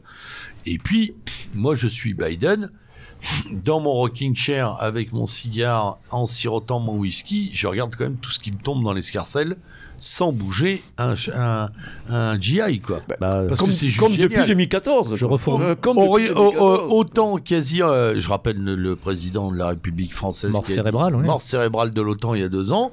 Ah bah là, tout le monde veut y rentrer, y compris le COSO. Ah, hmm. Tout le monde cher, tout le monde fait. Oui, mais enfin, bon, ils pourront pas garder cette position en partie attentif c'est trop longtemps s'ils veulent justement crédibiliser, comme je disais tout à l'heure, l'alliance. Donc à un moment, il va falloir, d'une manière ou d'une autre, mais on est bien d'accord. Mais je pense que significativement, les Chinois ayant bougé avant eux, ils vont dire OK. Ils ont dit, la je suis sûr qu'ils vont dire la proposition chinoise est bonne, on fait ça à deux. Et vous allez voir qu'on va se réveiller avec un règlement par au-dessus, encore au-dessus des Russes et des Ukrainiens, encore au-dessus des Européens, qui sera sino-américain. Euh, la Pax sino, alors ah. ce sera Pax. C'est un nouveau Yalta. On était dans une Pax, alors, on est dans une Pax OTAN, là on va être dans une Pax chinoise ou Pax euh, sino-américaine, avec de, de la euh, soie et des GI et, du gaz américain, du, pétrole américain, du. Vous savez que c'était une perspective que envisagé Brzezinski au milieu, donc, euh, ben, au, tout, au, tout, début du, XXIe siècle, bien après donc, bon, les éléments qui sont joués obsolètes, du fameux grand échiquier hein, de Big Chessboard de 1997. Et d'ailleurs, juste avant de mourir, Brzezinski avait était, revenu, était revenu en arrière et en fin de compte, il disait bon, on a un peu trop fait avec les Russes, faut pas les jeter entre les bras des Chinois, donc on va essayer de se rabibocher aux Russes. Or, c'est Belinsky qui disait ça quand même. Hein. Un Polonais bah, dont sa famille trouve sa, souche en Ukraine. Hein, donc, euh, hein. non, mais, oui, ce qu'a fait Nixon en se rapprochant des Chinois. Hein, mais moi, je, reviens sur les Chinois. Là, on a, on a axé nos, euh, nos, réflexions en partie, en tout cas en ce qui me concerne, sur la longue durée historique. Et là aussi, il faut revenir à ça. Bon, vous savez qu'aujourd'hui, bon, on le voit, la relation entre Russie et Chine est en grande partie asymétrique. Hein. Sauf si on met de côté cette euh, fourniture d'armes, euh, d'armes russes ultramodernes qui vont être tout, de suite rétro-ingérées bon, euh, avec plus ou moins de succès. Ont toujours des, problèmes de, réacteurs, notamment pour, cloner les réacteurs russes. Mais à part ça, et puis bien sûr les matières premières, mais on a quand même une relation qui, à, court, moyen et long terme, est asymétrique. Deuxièmement, bon, tu l'avais plus ou moins sous-entendu tout à l'heure, tu parlais de la Sibérie, mais il y a le souvenir des traités illégaux beaucoup moins que les Russes. Les Russes ont déjà la mémoire longue pour le meilleur, pour le pire, et les Chinois, c'est encore pire. Mhm. Et eux, ils jouent le jeu de Go. Ils ont le temps. Mais et c'est aussi le drame, cette histoire. Alors, bon, eh, je termine. Parce Donc, attends, attends, s'il te plaît. On, jette, la crise actuelle est en train de jeter, les, risques de jeter les Russes entre les Chinois. Tu peux me laisser insérer quelque Quoi chose Vas-y. Cette question de longue mémoire est tellement longue. Toi, en historien, tu la maîtrises. Nous, on s'en rappelle. Nos camarades dans la mouvance l'ont totalement perdu. Je voulais simplement, quand tu as cité traités illégaux, je sais qu'il y a beaucoup de choses à dire, mais il y a aussi des choses à expliquer, Pascal. Traités illégaux pour l'auditeur, la plupart de nos auditeurs n'ont pas. Tout à fait, donc tu as raison. Inégaux, voilà, ils sont inégaux, pardon. Il faut, euh, quand tu disais que les, les Chinois s'en souviennent, honnêtement, oui, et je pense qu'ils s'en souviennent tellement que ça fait partie de leur jeu. Mais nous, personne ne se souvient de cette affaire, bah, de cette humiliation. Alors, puisqu'on est dans une émission ce soir qui est quand même sur les humiliations, rappelons cette humiliation, s'il te plaît. Alors, traité des inégaux, c'est traité qui intervient, je ne veux pas dire de bêtises, je crois que c'est vers, 1867, donc euh, qui interviennent donc, dans, ce qui est aujourd'hui l'extrême-orient russe, c'est-à-dire au niveau du... Non, c'est un peu, plus, un peu après, ce soit hein? Alexandre II, je crois. Et ah. en fait de compte, ce sont les Russes qui piquent euh, tous les territoires qui sont situés donc, euh, au nord du fleuve Amour, donc qui constituent aujourd'hui l'extrême-orient soviétique, avec les villes de Kharbar de Vladivostok, etc., etc. Donc avec une Chine qui a été affaiblie, une Chine qui n'a pas pris en cours, bon, bah, qui n'a pas pris le, train de, la révolution industrielle, de la modernisation de son armée, donc la Chine des, des, des empereurs mandchous. Et donc euh, cela succédait d'ailleurs bon, aux, ingérences occidentales franco-anglaises qui avaient eu lieu notamment lors des guerres de l'opium, du sac de Pékin, etc. Donc euh, c'est cette série d'humiliations que empire chinois vieillissant, hein, qui s'est sclérosé, qui s'est coupé du monde, des évolutions, donc je le disais, technologiques euh, et militaires, donc euh, modernes que, que, les Européens ont, initiées, et puis plus tard leurs cousins euh, nord-américains, n'ont pas suivi. Donc les, Chinois ont perdu sous ce territoire qui considère aujourd'hui cet extrême-orient russe hein, et qui s'étend bien sûr sur une partie de la Sibérie. Donc il y a également, avec donc ce souvenir douloureux, bon, la perspective qu'offre, comme tu l'as dit tout à l'heure, ben, les immenses espaces sibériens. Et c'est déjà le cas. Là aussi, je pense, euh, euh, tu es peut-être au courant, Beluga, mais tu sais qu'aujourd'hui, bon, il y a des formes de, il y a une exploitation massive et sauvage du bois de la taïga sibérienne, euh, pour pour laquelle les autorités russes locales, mais aussi avec l'aval donc du centre euh, moscovite, donne pratiquement carte blanche aux entrepreneurs chinois, déjà pour faire venir une certaine immigration, mais même au-delà bon, de, de la législation locale. que cette euh, immigration serait en baisse depuis quelques années. Bon, elle, est, elle est conséquente, mais euh, il, y a, bon, il y a un problème de chiffre officiel. c'est c'est quelque chose qui est dissimulé, ne serait-ce par orgueil russe. les Russes ne vont pas admettre qu'ils laissent carte blanche aux Chinois pour dévaster une partie de, de leur forêt. De, c'est compliqué à compter, les Chinois, en même temps. En plus, oui, c'est de manière. Mais. Et c'est là le drame de cette, histoire, c'est que bon, une fois que les Russes auront compris que la véritable frontière, mauvais en aussi. le véritable limès, il est face à la Chine, et non pas dans, de vaines euh, tentatives de récupérer ce qu'ils considèrent comme étant leur espace, donc euh, l'Ukraine, euh, l'Ukraine ou le Bélarus, etc. Une fois qu'ils auront fini par se mettre ça dans la tête, on aura vraiment avancé d'un pas et on sera en mesure d'envisager une synergie euro-sibérienne. Alors, je sais pas si... Telle que la première Guillaume Fay, une synergie grande continentale. Mais là, pour le moment, effectivement, et j'ai essayé de le montrer au cours de cette émission que malheureusement, mais qu'on dit l'immense responsabilité, malgré tout, surtout dans l'évolution des événements, en revient à l'aveuglement et à l'obstination de, Moscou à, maintenir ces représentations qui sont à la fois erronées et contre-productives, tant qu'on n'arrive pas à aller au-delà de ça, et la balle est dans le camp de Moscou en grande partie. Non, mais là, on Alors, les, Chinois euh, auront, une, partie, une, partie des jeux est faite, malheureusement, je crois. Oui, Roubachov. Non, juste. Euh, il me semble que Poutine a lancé un programme récemment, enfin les Russes ont lancé un programme de construction de villes euh, massives de, plusieurs millions d'habitants dans l'extrême-orient ben. et qu'ils encouragent les gens à aller y habiter. Ça mais le, reste un peu plus malheureusement leur problème, avec ce qu'il est ouais. au nez. Non mais d'accord, mais la volonté, euh, la volonté était là quand même. Mais je crois que leur problème c'est qu'effectivement c'est un pays de 150 millions d'habitants, que la Chine est un pays de 1 million 3 400 milliards, 1 milliard 304 300 millions. Presque 5, voilà et donc euh, voilà il y a un rapport de, il y a à peu près un rapport de 1 à 8. Et surtout sur la frontière, il y a un différentiel extraordinaire. Euh, ils ont du bol parce que s'il n'y a pas beaucoup de routes pour passer la Sibérie. Mais bon, effectivement, le jour où il y en aura, ça sera plus compliqué. Surtout Les, Chinois ne sont pas irrédentistes, enfin pas sur ce plan-là. En tout cas, moi, je veux dire que si les, Russes n'avaient plus d'arsenal euh, nucléaire, opératif, bon, je parle même pas des Américains. Hein. Euh, là, je veux dire que hmm. la Sibérie l'aurait récupérée depuis longtemps. Hein. non, mais effectivement, c'est un grand drame. Pour... C'est un grand drame pour nous, Européens, on va dire monde blanc. Hein. C'est un grand drame de déjà de s'être coupé par cette, cette affaire stupide ukrainienne. Déjà, un, de s'être fait embarquer par les Américains qui, pour moi, ne sont plus le monde blanc, mais qui sont le monde woke, qui n'a plus rien à voir.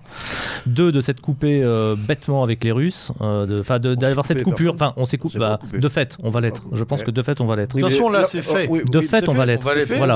On va l'être. Bon, euh, ça, et, et, un bon moment. et Tertio, effectivement, cet, espèce, cet espace avait quand même un, un, atout qui était les immenses réserves de, de, Sibérie, d'Extrême-Orient, et qui permettait de tranquillement vivre entre nous et de laisser les autres vivre entre eux, à mon avis, tout aussi de manière tout aussi autonome, hein, parce qu'il n'y avait pas tellement de problèmes.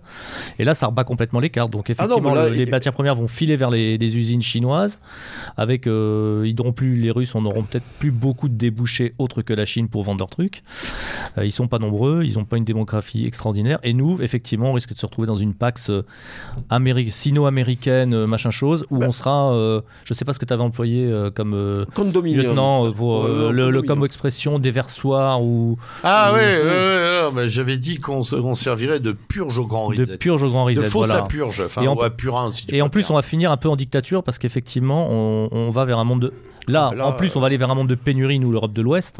Si on se coupe en plus des Russes, on va finir en monde de pénurie. Oh, et on aura le, flingue sur la tempe et on n'aura plus le choix qu'entre eux. Non, mais là, on était dans la euh, stratégie de la peur du choc avec bon, la, la séquence covidienne. Maintenant, c'est la, guerre. C'est, ça y est. je veux dire, l'agenda de Davos se, met en place. Ça, et ça profite à tout le monde. aux Chinois, aux Russes qui l'ont mis en, en, acte également, contrairement à ce que certains peuvent croire. Et aux Américains, bien sûr, et au monde occidental. Je ne sais pas si ça profite beaucoup aux Russes, in fine. Et j'aimerais d'ailleurs qu'on on termine là-dessus, messieurs. J'ai deux questions et euh, j'aimerais bien que notre ami Beluga euh, euh, s'ébroue à ce moment-là, puisqu'il a une connaissance un peu plus fine que nous tous réunis ici de la société russe. Pour y avoir passé quand même 10 ans. 12. 12, voilà. 12 ans en Russie, ça laisse des traces. Hein. Vous le verriez. Dans quelle partie de la Russie pour nos auditeurs Tout à l'heure, il s'est roulé dans la neige. Moscou. Pardon Moscou essentiellement. Moscou, d'accord. Ah Donc, euh, euh, j'ai deux questions, moi, qui, euh, qui en fait se connectent à ce qu'on vient d'essayer de développer modestement comme prospective. C'est Poutine n'est pas éternel. Oh, un, jour, il passera la main d'une manière ou d'une autre.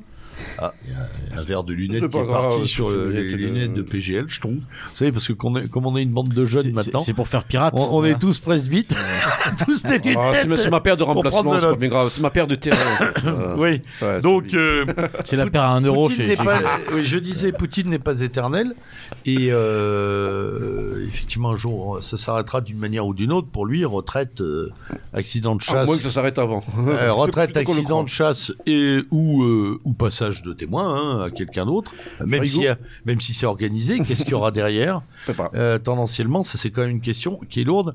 Et surtout, est-ce que ce qu'il y aura derrière, et là je voudrais que Beluga commence, correspondra à la Russie actuelle. Parce que s'il y a bien une inconnue dans cette histoire à laquelle personne n'est allé, euh, enfin dans laquelle personne n'est allé prendre la température, c'est euh, la population russe actuelle. Euh, tout le monde parle de la Russie comme d'un monolithe derrière son président, etc. On sait qu'il a une forte cote de popularité tout de même. Mais on sait aussi que, euh, dans l'entourage de Poutine, on s'inquiète beaucoup des jeunes générations russes qui seraient quand même sacrément occidentalisé, en tout cas pour la partie ouest de la Russie. Et j'aimerais bien que Beluga, Beluga qui est un euh, Beluga qui est un jeune jouvenceau, ah, euh, bien plus jeune que nous et qui est donc en connexion avec les jeunesses moscovites euh, euh, dépravés. Pas assez connecté à mon goût, mais dépravés, oui. nous donne quelques éclairages là-dessus parce qu'on en avait discuté en préparant cette émission. Sur, la côte de, on pourrait faire une émission entière là-dessus, mais sur, sur la côte de popularité de Poutine globalement sur, le rapport que la population pourra avoir avec lui. Évidemment, euh, on est obligé de grossir le trait, mais les, auditeurs comprendront bien que les choses sont bien plus complexes que simplement une, généralité. Néanmoins, pour faire un, parallèle euh, rapide et, une image euh, très simple, je dirais que on pourrait comparer ça aux 28% actuels d'Emmanuel Macron dans les sondages. C'est-à-dire qu'en mhm. que en réalité, il y a cette impression, ça me fait penser à une une qui est parue en France, je crois que c'est Marianne qui a, fait cette une la semaine dernière avec la, la photo de tous les candidats et, le titre c'était c'est pas que Macron soit bon mais ils sont tellement nuls hmm. et, c'est un peu le sentiment je crois euh, que peuvent avoir les les, les électeurs euh, russes surtout depuis euh, je crois que ça fait 31 ans maintenant que Poutine est là euh, peut-être 32, je, hmm. parle sous le regard des. Non, mais c'est 99. Oui, voilà. Euh, donc, donc ça, ça c'est un premier point. Deuxième point, c'est qu'il y, a malgré tout une guerre informationnelle, euh, ce qui est très forte, remportée en, en, partie par l'Ukraine, y compris sur, sur le sol russe. Donc probablement que ça va contrebalancer. Oui, on en a parlé, mais, de ça. Mais tant qu'il y aura, tant qu'il y aura pas une alternative réelle, j'allais dire à, à Poutine et à son clan, euh, c'est difficile de concevoir comme ça, ex nihilo, euh, euh, un changement de, ton dans le régime. En revanche. Qu'est-ce que c'est que la société russe Aujourd'hui, on la connaît très mal tout de même. Ben, comme le disait PGL, c'est compliqué de, faire une généralité, ne serait-ce qu'entre les, euh, non, mais générations, entre, entre, entre, les, entre les générations et même euh, d'un point de vue zone géographique. Que l'Oural, on n'a pas parlé de ça, mais l'Oural sert quand même de grande frontière au, milieu du pays. Il y a une vraie différence qui est enseignée d'ailleurs pour les Russes, hein, mais y compris en Russie, on a tendance à parler de Russie européenne. Nous, pouvons euh, dire à tes auditeurs que tu as suivi le cursus scolaire russe public. Effectivement, le, voilà. donc j'ai appris la, grande guerre patriotique que Napoléon, que Napoléon euh, c'était bien faire. Bon, bref. Passons. Ah, t'as eu, eu, des versions sympas, toi, de bah, J'ai eu des versions sympas, d'autant plus du, que. Du catéchisme patriotique, J'ai atterri, atterri, ensuite, pour, pour anecdote, euh, dans l'enseignement public euh, français, qui plus est parisien, dans un quartier plutôt gauche caviar, dans un collège relativement connu. Et donc, j'ai choqué un peu mes profs d'histoire. Enfin, passons. passons, passons. Pour revenir sur la, sur la société russe. Pour ce qui est des jeunes, euh, une anecdote très simple, ma, famille l'a vécu. Ouverture du premier McDonald's euh, à Moscou, je crois que c'est 93 ou 94, il y avait euh, deux ou trois kilomètres de queue le premier jour. Et ça, c'est pas anodin. PGL parlait tout à l'heure de soft power, c'est central. Et, et, les Russes n'y ont pas échappé, c'est une certitude. Et donc, effectivement, ces générations qui ont grandi, donc les enfants des années 90, 2000, 2010, qui ont connu que Poutine et surtout qui ont connu, culturellement parlant, pour les citadins, que l'américanisation, parce que bon, on porte aussi des Adidas, on, on adore Paul Pogba et Kylian Mbappé, comme n'importe quel. voilà. donc, comparer ces Russes-là aux Russes euh, du XXe siècle, c'est vraiment euh, pas cohérent, je trouve. Et, et Poutine, Poutine, tu penses, le sait, ce serait peut-être aussi un moteur de son action, ça, de se dire qu'il il fait partie des derniers qui peuvent, les bah, autres s'en foutront. Je pense que, alors, est-ce que ça... Poutine laisse faire, et c'est pas, euh, c'est pas Beluga qui va dire le contraire. Que lorsqu'on regarde les chaînes télé russes qu'il est censé contrôler, on a la même soupe non, euh, et décadence occidentale. Non, mais je veux dire. Ah, ah, oui, ça, je oui, mais je veux dire, s'il y avait là aussi le, mythe de la Russie comme sanctuaire, comme avant-garde, voilà, de, de, la tradition, de conservatisme, etc. Ça, ça c'est un mythe, euh, pardon, mais c'est un mythe pour droit tard. Voilà, mais ils seraient en mesure de contrôler. Ils ne le font pas, ils s'en foutent. Moi, j'ai une question. C'est le règne du fric, quoi. J'aurais une question à te poser. Alors, est-ce alors on a parlé de, tu sais, le, le trop, alors le le traumatisme, il doit y avoir deux traumatismes hein, chez, chez, les Russes, enfin en tout cas chez Poutine apparemment c'est clair. C'est euh, alors Barbarossa, il veut pas de Barbarossa V2.0 à tort ou à raison. Hein, je pense qu'on est d'accord là-dessus. Barbarossa. non mais tu vois le côté va attaquer quoi, c'est ça Non mais ok, non mais c'est dans sa tête. Dans, je pense que sa tête. Développer s'il te plaît. Voilà. je pense que il doit y avoir deux, deux grands traumatismes et peut-être que l'autre c'est effectivement la révolution bolchevique et la table rase des, de, de, tout ce qui avait été fait par les bolcheviks, la destruction culturelle et autres. Et je me demande si les woke américains sont pas perçus un peu par, les, par certains Russes, justement comme une espèce de résurgence de, de ce délire bolchevique de, de destruction culturelle. Je crois qu'au contraire, et qu'ils chercheraient à, justement à se mettre à un mur entre ce monde-là, qui est le nôtre, hein, qui commence à être le nôtre, et le leur. Un des, une des choses les plus marquantes, je, crois qu'on peut constater euh, en, vagabondant en Russie. D'ailleurs, le camarade Ivan, qui était, euh, euh, qui, fut tentant naviguer un petit peu aussi sur Maladien Zéro, qui connaît très bien également la Russie, bah, en, témoignera, oui, oui, hein. la moitié, en, témoignera il y a tout un héritage euh, social et sociétal euh, du communisme euh, chez les Russes, y compris dans les grandes villes, et qui a perduré, qui a résisté au soft power, et qui, ma foi, n'est pas forcément, j'allais dire, mauvais, et qui crée une certaine forme de nostalgie malgré tout euh, de ces sociétés antilibérales. Je pense par exemple à des choses très simples comme, euh, enfin, voilà, enfant, je prenais le métro seul euh, dans une ville aussi grande que Moscou, malgré son côté extrêmement cosmopolite, mm. malgré la, présence de la plus grande mosquée d'Europe. Enfin, tout ça est une réalité, il faut pas, il faut pas l'oublier. Mais malgré ça, il y, a quand même eu des héritages qui sont bons. Donc, je crois pas qu'il y ait une crainte d'une espèce de retour du soviet. Je me suis, alors, je me suis mal exprimé. Je parlais pas juste du je parlais pas de l'URSS des derniers instants hyper étatique, hyper centralisé. Je parlais vraiment de la révolution bolchevique des premiers temps, c'est-à-dire le foutoir, le, le ouais, non seulement le foutoir et puis la destruction des symboles, mm. la destruction de voilà de tout ça. Et, est-ce que par exemple eux ils n'ont pas été aujourd'hui euh, le pouvoir euh, russe assimilerait pas justement cet esprit woke euh, à justement cette espèce de déferlement bolchevique bah, parce qu'il voit bien, il voit la télé en fait, parce qu'il y a ça. Il voit bien les, les, sociétés occidentales euh, détruites euh, de l'intérieur, pas par cette culture-là. Il y a eu un phénomène d'association, si je peux exprimer. Par exemple, il y a eu des avancées effectivement sociétales assez importantes après la, la, la guerre civile. Euh, dans les années 20, avec notamment l'autorisation du divorce, hein, notamment une politique féministe, donc d'avant-garde. D'ailleurs, on, connaît le cliché de ces femmes russes euh, hyper féministes qui, qui, étalent du goudron dans la rue, etc., etc. Et après, il y a un retour en arrière de type puritain de type soviétique, c'est-à-dire par rapport à la famille, le mariage. Bon, euh, toi, tu l'as peut-être pas vécu, mais moi, bon, une partie de ma vieille famille me l'a rappelé. Bon, ces traînes s'embrasser en public, c'était mal vu.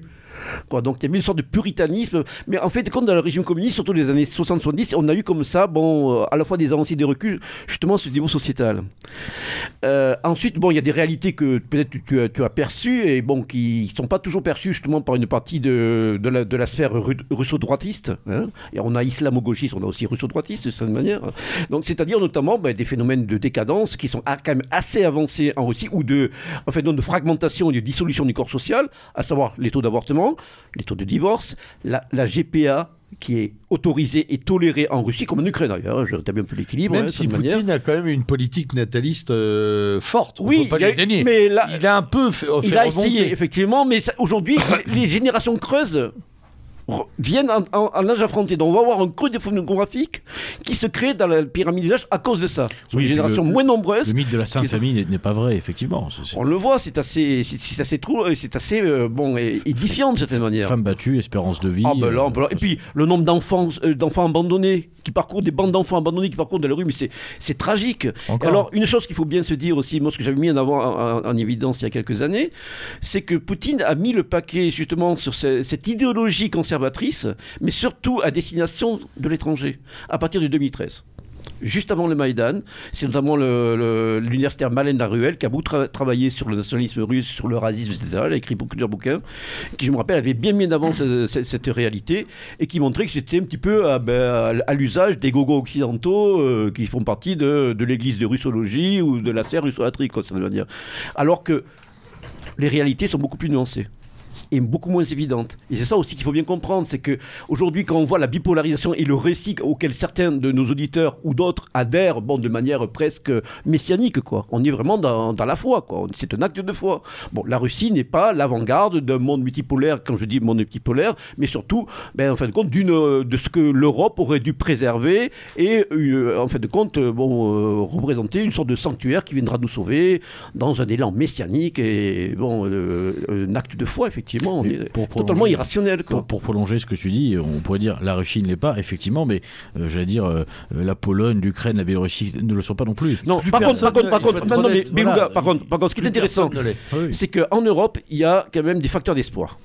On a des parties de notre Europe qui ont des capacités de résilience par rapport à ces phénomènes sociétaux, qui sont encore beaucoup plus avancés, c'est pas difficile, que nous. L'Ukraine en fait partie, là je peux en témoigner. La Pologne, effectivement, la Hongrie, la Roumanie, la, Bulgarie. Pour combien de temps On ne sait pas. Parce qu'effectivement, une partie de la Russie d'Occident aussi. On a des euh, camarades en Russie. C'est pas que d'Occident. Hein.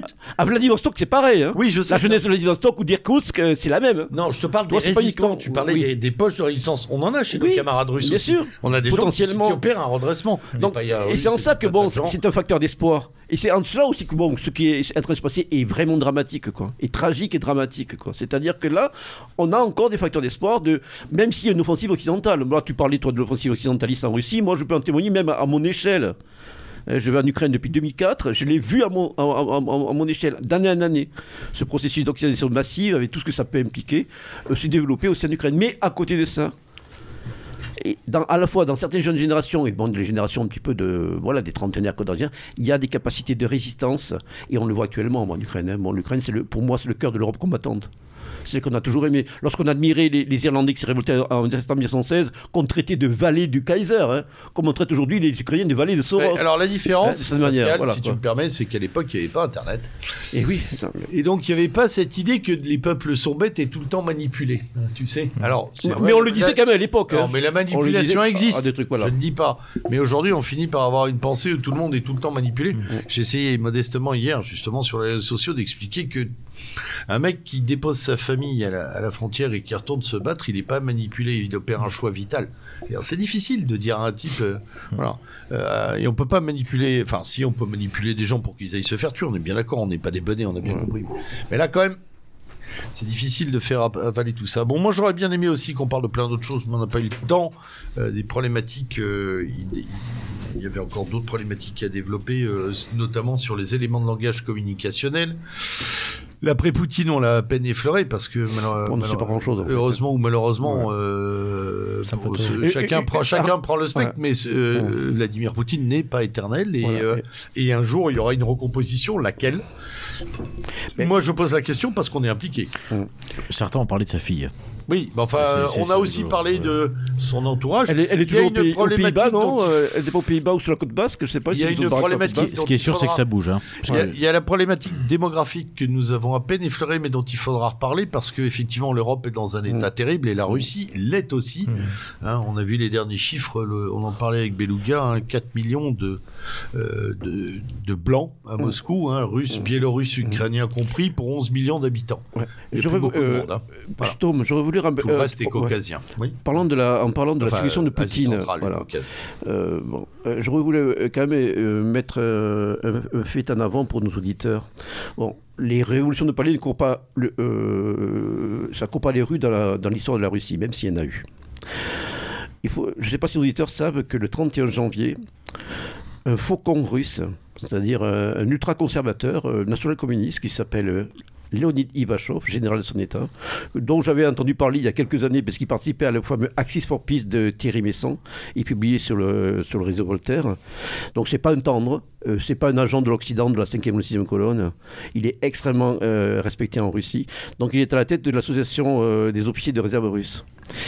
Il a fait oh, déjà, il n'a jamais caché son hostilité à depuis quelque temps par rapport justement à l'effet contre-productif d'une partie de sa politique.